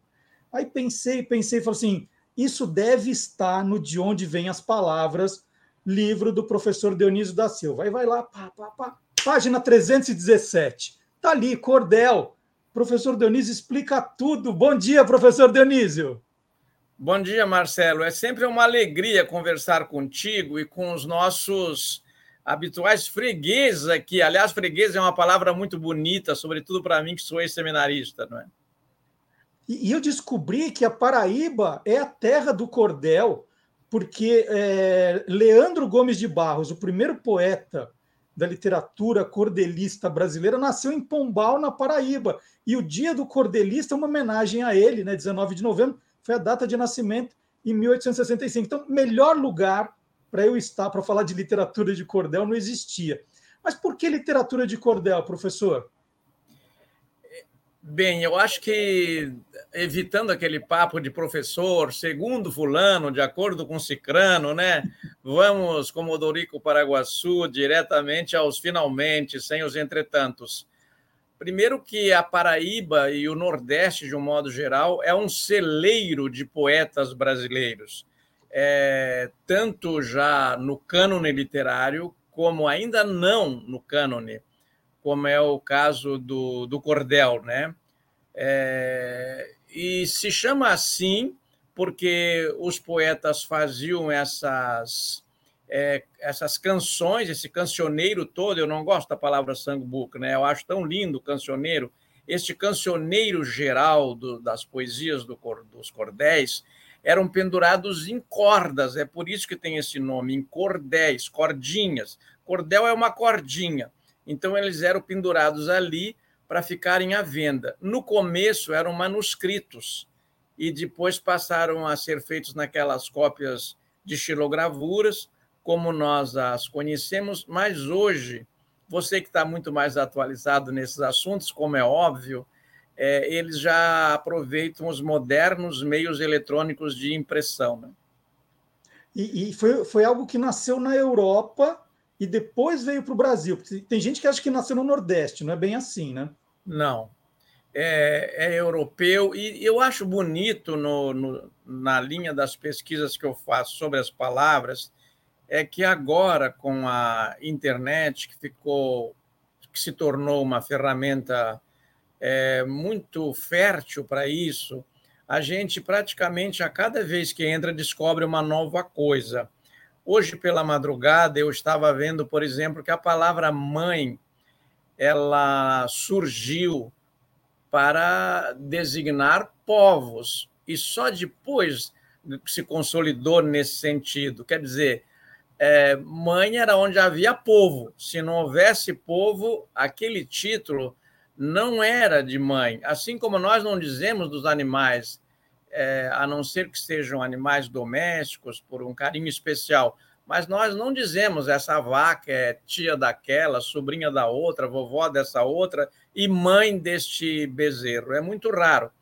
E no caso de, de palavras que nós damos como surgidas é, no Brasil, elas às vezes fizeram um longo percurso. No caso do cordel, é, este modo de contar em versos é muito antigo. A vida da Anita Garibaldi foi contada inteiramente em versos pelo seu namorado e depois marido, Giuseppe Garibaldi, inteiramente em versos.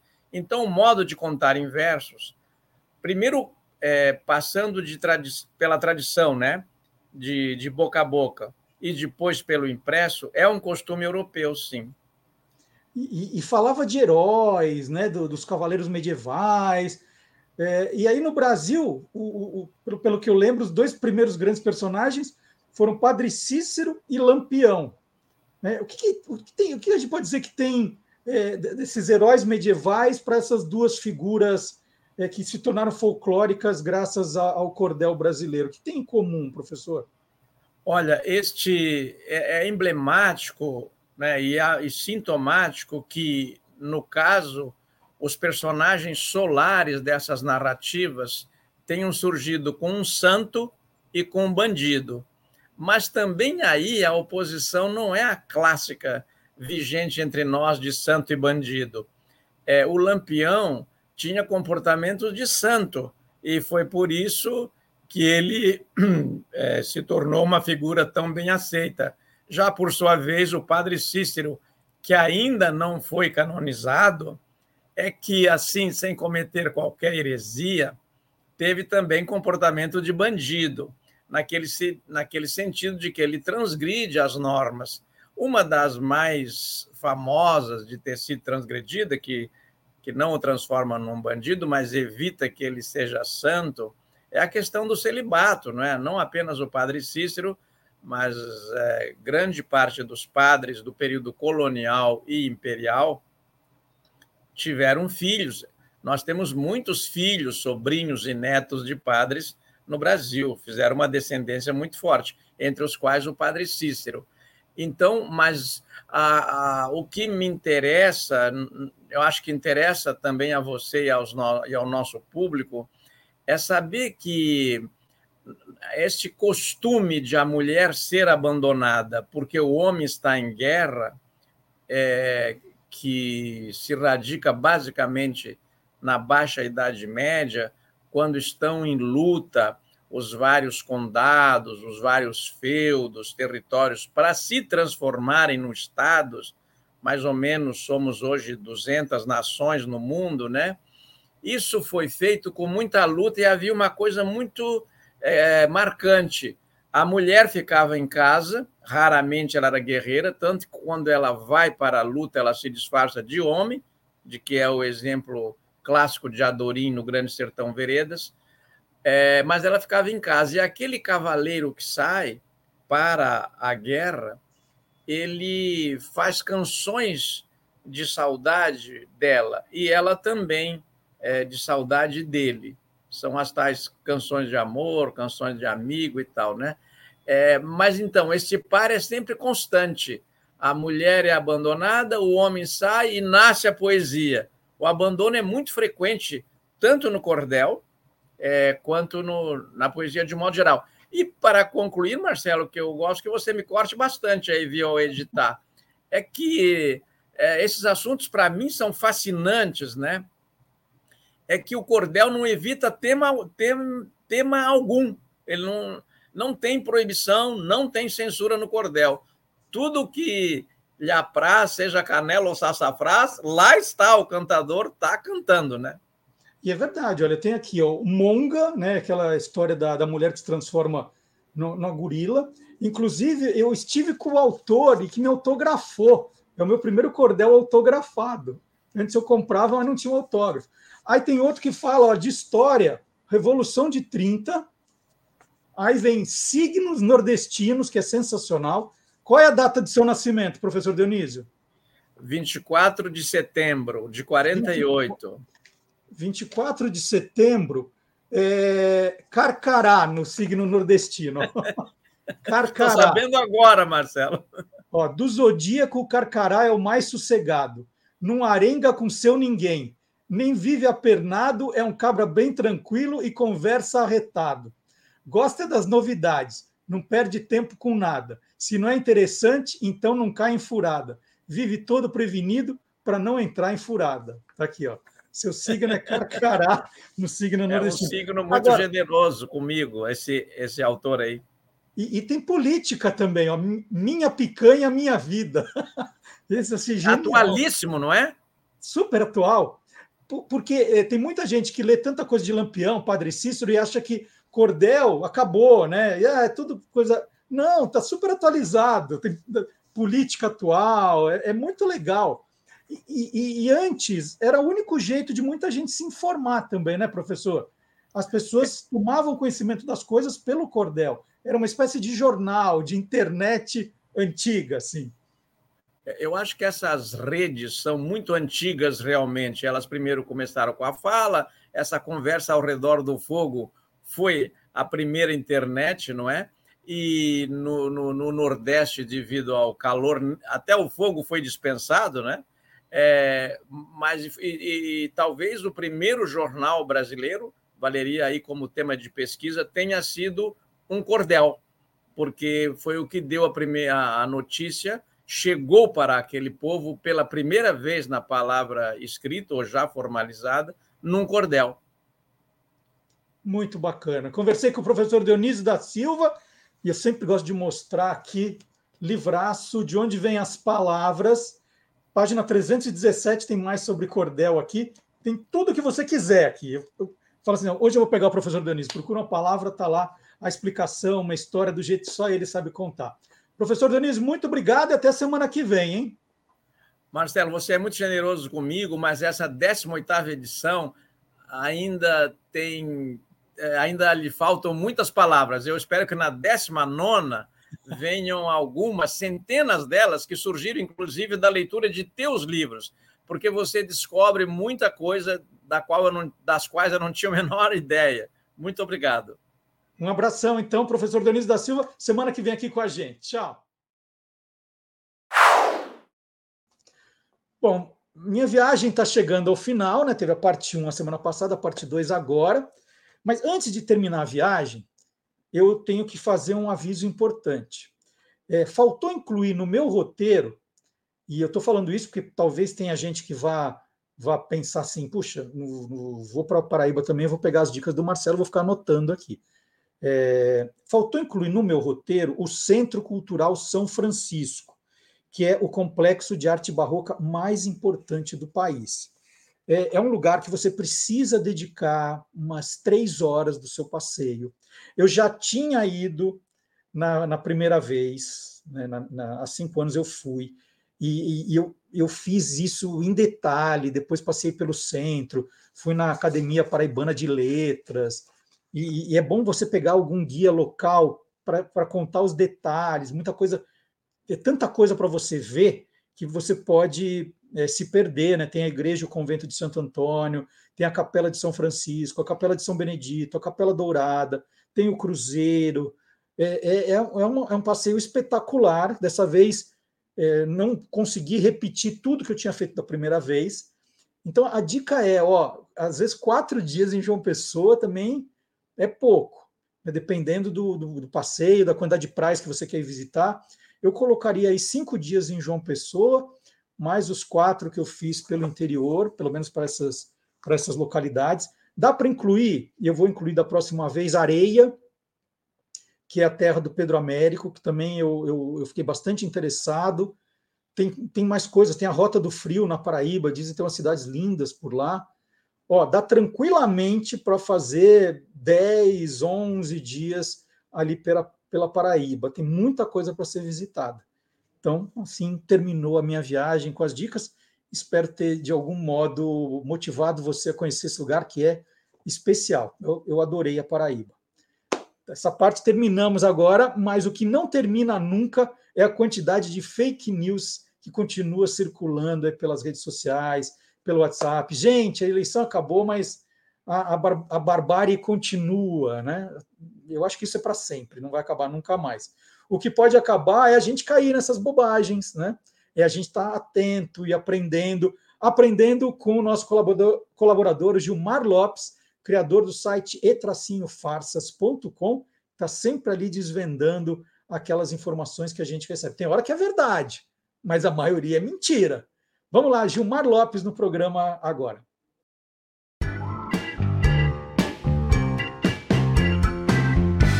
Verdadeiro ou farsa? É verdade que os Estados Unidos abateram um OVNI lá no Alasca? Pois é, essa história apareceu há poucos dias nas redes sociais e deixou muita gente curiosa. De acordo com o texto, a Força Aérea Norte-Americana teria caçado e abatido um OVNI lá no Alasca. Esse mesmo texto também afirma que os militares foram ver o tal objeto e perceberam que ele é feito de um material que nunca foi visto aqui na Terra, o que significaria que só pode ser alienígena. Bom, eu nem preciso falar que um monte de gente entrou em contato querendo saber: será que essa história é real, hein? Será que isso é verdadeiro ou farsa? É farsa!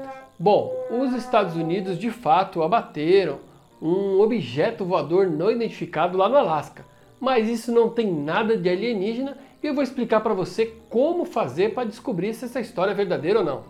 O primeiro passo é analisar esse texto. Ele é muito vago, não apresenta nenhuma prova, nenhum link, nada.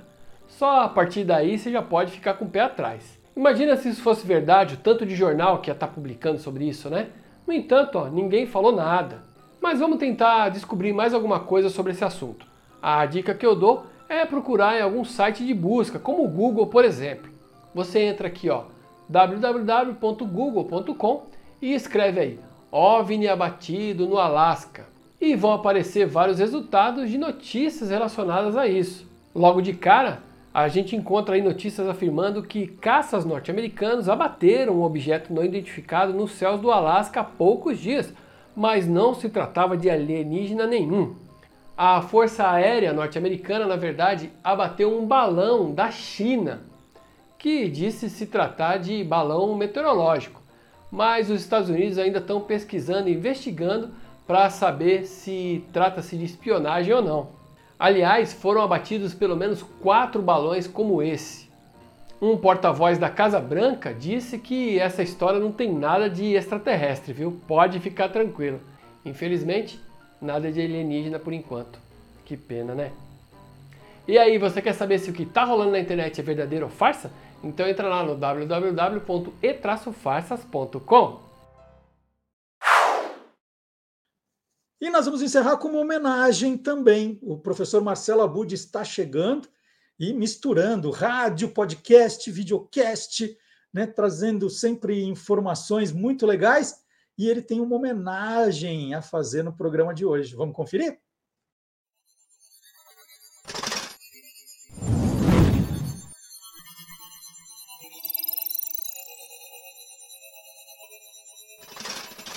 Hoje pode. Com Marcelo Abude. Bom dia, Marcelo Abude. Bom dia, bom dia, Marcelo Duarte. Bom dia aos curiosos e curiosas que nos acompanham. Abud, na semana passada, eu fiz a homenagem, né, cumprimentei a Silvânia Alves pelo merecidíssimo prêmio da PCA que ela recebeu. Segundo, né, que esse aqui, metade é da Silvânia, que está aqui guardado pelo Você é Curioso, metade é dela, eu guardo, porque a gente não resolveu não dividir o troféu ao meio. Agora não, ela ganhou um inteirinho para ela, né, na categoria rádio, Associação Paulista do, dos Críticos de Arte, merecidíssimo. Tem que mandar um abraço também para o Paulo Galvão, pelo Madrugada CBN, grande amigo da Rádio Bandeirantes. Mas olha, a lista é mais ou menos grande. Fora a rádio, tem as outras categorias. Quem quiser saber, pode entrar no blog Peças Raras, que tem a lista completa. Né? Então, eu não vou ficar aqui dando prêmio por prêmio, né? não vou fazer isso. Eu vou pedir sua ajuda para você apresentar um personagem que me chamou a atenção porque o principal prêmio dessa categoria, da categoria rádio, o grande prêmio da crítica, foi dado em memória a Silvio Dinardo. Falei, nossa, Silvio Dinardo, eu já ouvi esse nome. E aí falei, bom, deixa eu dar uma olhada na internet para ver o que fez, quem foi Silvio Dinardo. E para minha surpresa, Marcelo Abud, tem pouquíssima coisa sobre o Silvio Dinardo na internet, né? Aquelas coisas que a gente fala, ah, na internet tem tudo, né? Tem tudo vírgula. E aí eu falei assim, Abud, me ajude, né? Se ele ganhou o grande prêmio da crítica, é porque ele tem uma importância muito grande para o meio rádio. E eu queria entender é, o que fez, né, quem foi Silvio Dinardo. Você me ajuda? Opa, com o maior prazer. Confesso que não foi fácil porque eu conhecia o Silvio Dinardo pela PCA, conhecia ele como jornalista da mídia impressa divulgando as artes, né? E pessoalmente desde os anos 90, mas essa história mesmo eu também tive que recorrer e não foi nem ao Google nem ao Chat GPT, porque eles não sabem nada, sabem muito pouco. Então a gente conseguiu o contato com a Terezinha Rosa, que ficou casada com o Silvio Dinardo por mais de 40 anos. O Silvio Dinardo ele nasceu em São Paulo em 15 de março de 39 e morreu aos 83 anos de idade em 8 de abril de 2022. Ele ficou uns seis meses internado depois de ter tido um AVC. E, e, foi a Terezinha que me passou muitas informações. Eu conversei com ela, Marcelo, por cerca de uma hora. E tudo isso está no Peças Raras, então depois quem quiser saber a fundo, está tudo lá. Mas aqui a gente vai tratar um pouquinho justamente do que foi o fator para o Silvio ser reconhecido com o troféu APCA, justamente sendo crítico da Associação Paulista de Críticos de Artes durante é, mais de 40 anos também, 42 anos, né? Ele posso posso falar um pouquinho desse claro, lado? Cara, é, é interessante então que ele foi homenageado pela entidade que ele viu nascer praticamente. É, a, a PCA nasceu em 65, né? Mas a categoria rádio começou justamente em 1980 que foi o ano que o Silvio Dinardo entrou para a Associação Paulista de Críticos de Arte. Olha só que curioso. E aí o Silvio Dinardo, ele não só foi jurado de rádio, mas também de televisão e de música popular. Em rádio, ele passou a ser jurado em 1982. E além disso, também na APCA, ele foi diretor nos anos 1990 e nos anos 2000. Ele foi da diretoria do, da APCA, da associação mesmo, né? É, algumas curiosidades, Marcelo, que eu fico pensando, hoje eu sou um crítico da associação e tem muito a ver com o Silvio Dinardo. É, ele foi uma das pessoas que endossou e que recomendou a minha ida para lá, então sou extremamente grato, né? E procuro fazer jus a tudo que ele deixou lá de legado, né? Mas o Silvio Dinardo entrou numa época em que o troféu APCA tinha algumas peculiaridades. Por exemplo, ele era entregue todo ano logo depois do Oscar. Então as pessoas sabiam quando ia ser a entrega. Né? É, e para entregar o APCA, os próprios críticos de cada categoria faziam isso para as pessoas premiadas. E então, no Teatro Municipal de São Paulo, iam de smoking era traje a rigor, né? Isso era uma marca que até os anos 2000 foi muito forte, até mais ou menos ali 2000, início dos anos 2000, né? Depois, várias situações foram vividas pela arte, né? Em várias fases também. E atualmente, por exemplo, hoje a gente não sabe quando vai ser a entrega do troféu APCA para quem ganhou em 2022, né? A eleição aconteceu no dia 6, agora de fevereiro, mas não tem uma data de entrega ainda definida, porque depende de patrocínio, depende de local que seja cedido para que isso aconteça. Lá, é, naquele período do Silvio Dinardo, então de smoking, tudo, por exemplo, em 2000, tem uma foto que a Terezinha passou para mim e que eu achei muito emocionante, que ela comenta que foi é, para o Silvio Dinardo um dos momentos mais marcantes como crítico e como jornalista, que foi a entrega do APCA para o Oscar Ulisses e para o Osmar Santos, porque naquele ano, né, em 2000, ou seja, referente a 1999, a, a equipe de esportes da Rádio Globo tinha sido eleita a melhor transmissão esportiva do rádio.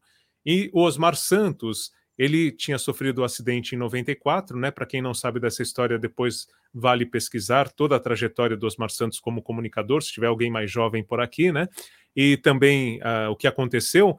Mas é, naquele momento, Osmar Santos foi receber o troféu junto com o irmão, com Oscar Ulisses, no palco do Teatro Municipal, das mãos do Silvio Dinardo. Então, o Silvio Dinardo é o típico ouvinte, foi, né, até morrer, o típico é, amante de futebol que ouvia pelo rádio as partidas com a televisão ligada no jogo do time dele, que, olha a falha, eu não sei qual era o time dele, não perguntei. Mas você, você, lembra quando você conheceu o Silvio Dinardo? Lembro sim, lembro sim. Eu entrei na faculdade em 1990, é, na Casper Libero, e no primeiro semestre da faculdade, Marcelo, eu fui para a Rádio Gazeta fazer estágio. É, em 91, eu ganhei um departamento. O Alberto Helena Júnior, que era o diretor da rádio, e a Marcia Helene, que estava é, como coordenadora, eles chegaram para mim, um estagiário, e falaram: Olha, você quer ser responsável pela divulgação da rádio? Eu sempre falo sim, depois eu vou pensar o que, que eu vou fazer, né? E, e aí eu criei o departamento de divulgação da Rádio Gazeta naquele momento dos anos 90. E uma vez por semana, Marcelo, a gente tinha a prática de pegar um carro, a viatura da Gazeta ali, né? E correr todos os veículos de comunicação em São Paulo. Todos. Para você ter uma ideia, a gente ia no SBT, deixava boletim com a produção do Jô, a gente ia na, no Estadão e deixava com os críticos de rádio, ia com a Sônia Abrão, que era super parceira, Ferreira Neto, que eram pessoas que tinham trabalhado também já na Rádio Gazeta, né? E o Silvio Dinardo estava no Metro News.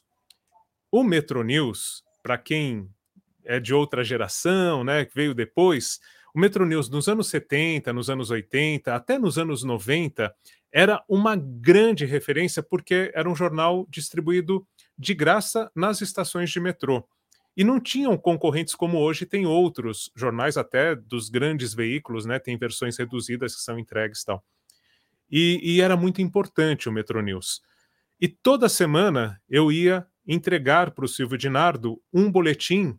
Na época a gente fazia isso com é, cópia, né? Xerox, vamos falar Xerox, é marca, mas enfim, para entender, né?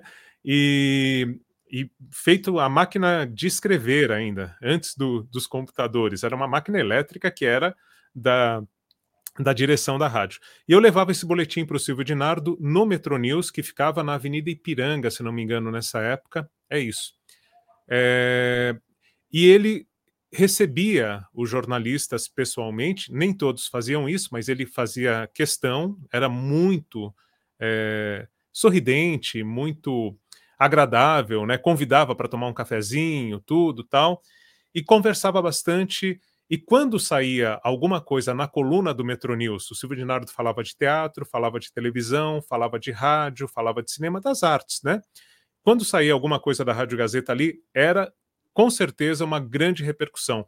Depois disso, eu comecei a trabalhar com música, cada e teatro, cada destaque que a gente conseguia no Metronews ia muita gente nos shows, no teatro, por causa da coluna do Silvio Dinardo.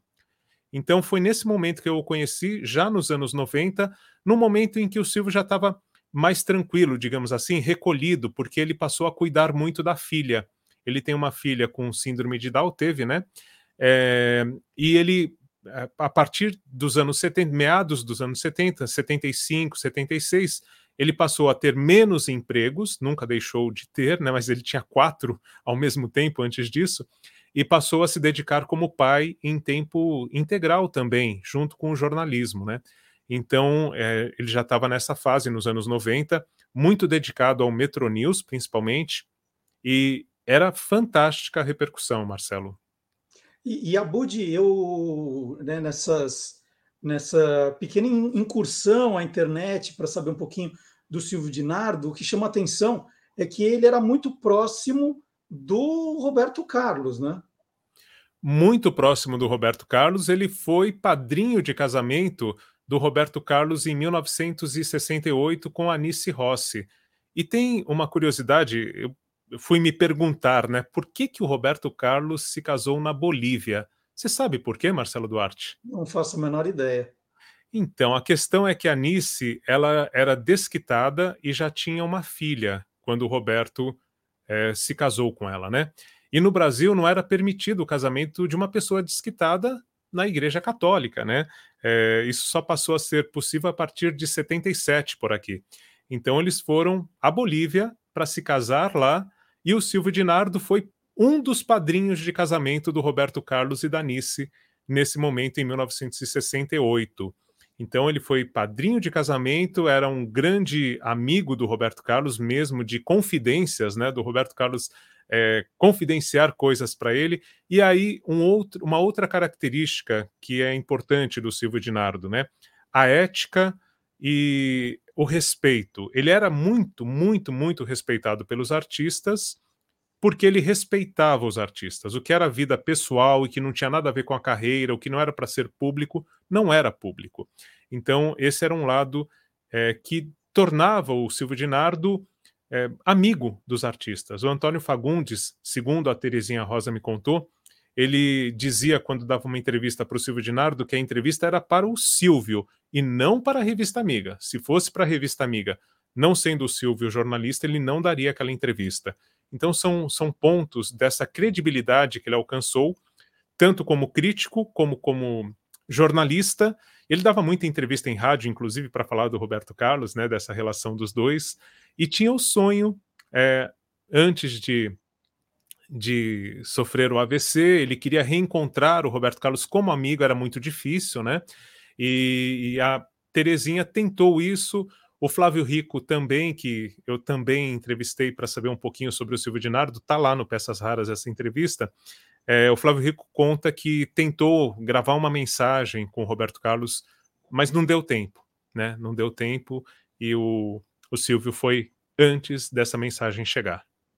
Bom, e nessa conversa que você teve com a dona Terezinha, é, de uma hora, né? Ela contou uma curiosidade sobre Roberto Carlos que o Marcelo Abud separou e que a gente vai ouvir aqui agora.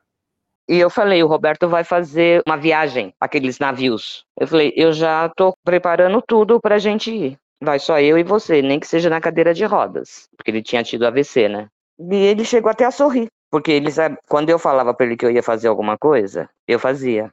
Não deu tempo, porque ele estava, ele ficou seis meses na cama, Marcelo. Bom, mas isso é só um trechinho, né? Como o Abud disse, essa conversa foi longa. Ele conversou com o Flávio Rico, ele pesquisou bastante, e agora tem um, um, um especial no, no, blog Peças Raras sobre o Silvio Dinardo. É isso, Abud? É isso, tem meia hora ali em que eu relato né, toda a trajetória do Silvio Dinardo, coisas que eu não sabia, que eu acho que pouca gente sabe, mesmo quem conviveu com o Silvio, né, que conhecia ele como um jornalista, como um crítico de arte, tem muita curiosidade mesmo ali e vale a pena conferir, está lá no Peças Raras, em áudio, vídeo e texto, e fotos. Então, como, como é que a gente acha, né? Quem está ouvindo, não adianta só colocar o GC aqui, você tem que contar qual é, quais são os endereços. Isso, é o caminho assim que dá para chegar a tudo. É esse, essa postagem, especialmente, eu vou colocar no blog Peças Raras. Então é peças raras, fica pecasraras, www.blogspot.com ou coloca blog Peças Raras no Google, ele vai mandar para lá, e aí tem uma postagem, uma com todos os premiados da PCA, tem trechos de vídeos, entrevistas e tudo mais de cada um deles, links, né, para as pessoas ouvirem também, porque sabem quem ganhou e tem os links, e tem o link para todos os ganhadores de todas as categorias que o Arcanjo sempre coloca no blog dele, está lá o link também, se quiser conferir os outros ganhadores. E esse é, eu fiz ali um videocast, né? que já causou polêmica, eu vi lá na nossa no é. chat né, do programa, mas é isso, um podcast que tem vídeo também, ok, não vamos entrar muito na polêmica. É um videocast de 30 minutos, até mais, acho que tem 40 minutos, falando do, do Silvio Dinardo, toda a trajetória e com a entrevista do Flávio Rico no final. Maravilha. Então, Abud, muito obrigado por, por nos ajudar, por enriquecer a internet né? Nós colaborando, estamos colaborando com a internet, colocando coisas, né? Agora pode dizer que agora tem tudo, agora tem sobre o Silvio Dinardo, agora eu já acredito que tem bastante coisa, tem tem tudo lá. E o Abud estará aqui de volta na semana que vem, combinado? Combinado. Até lá. Até a semana que vem, Abud. Um abraço. Um abraço, obrigado.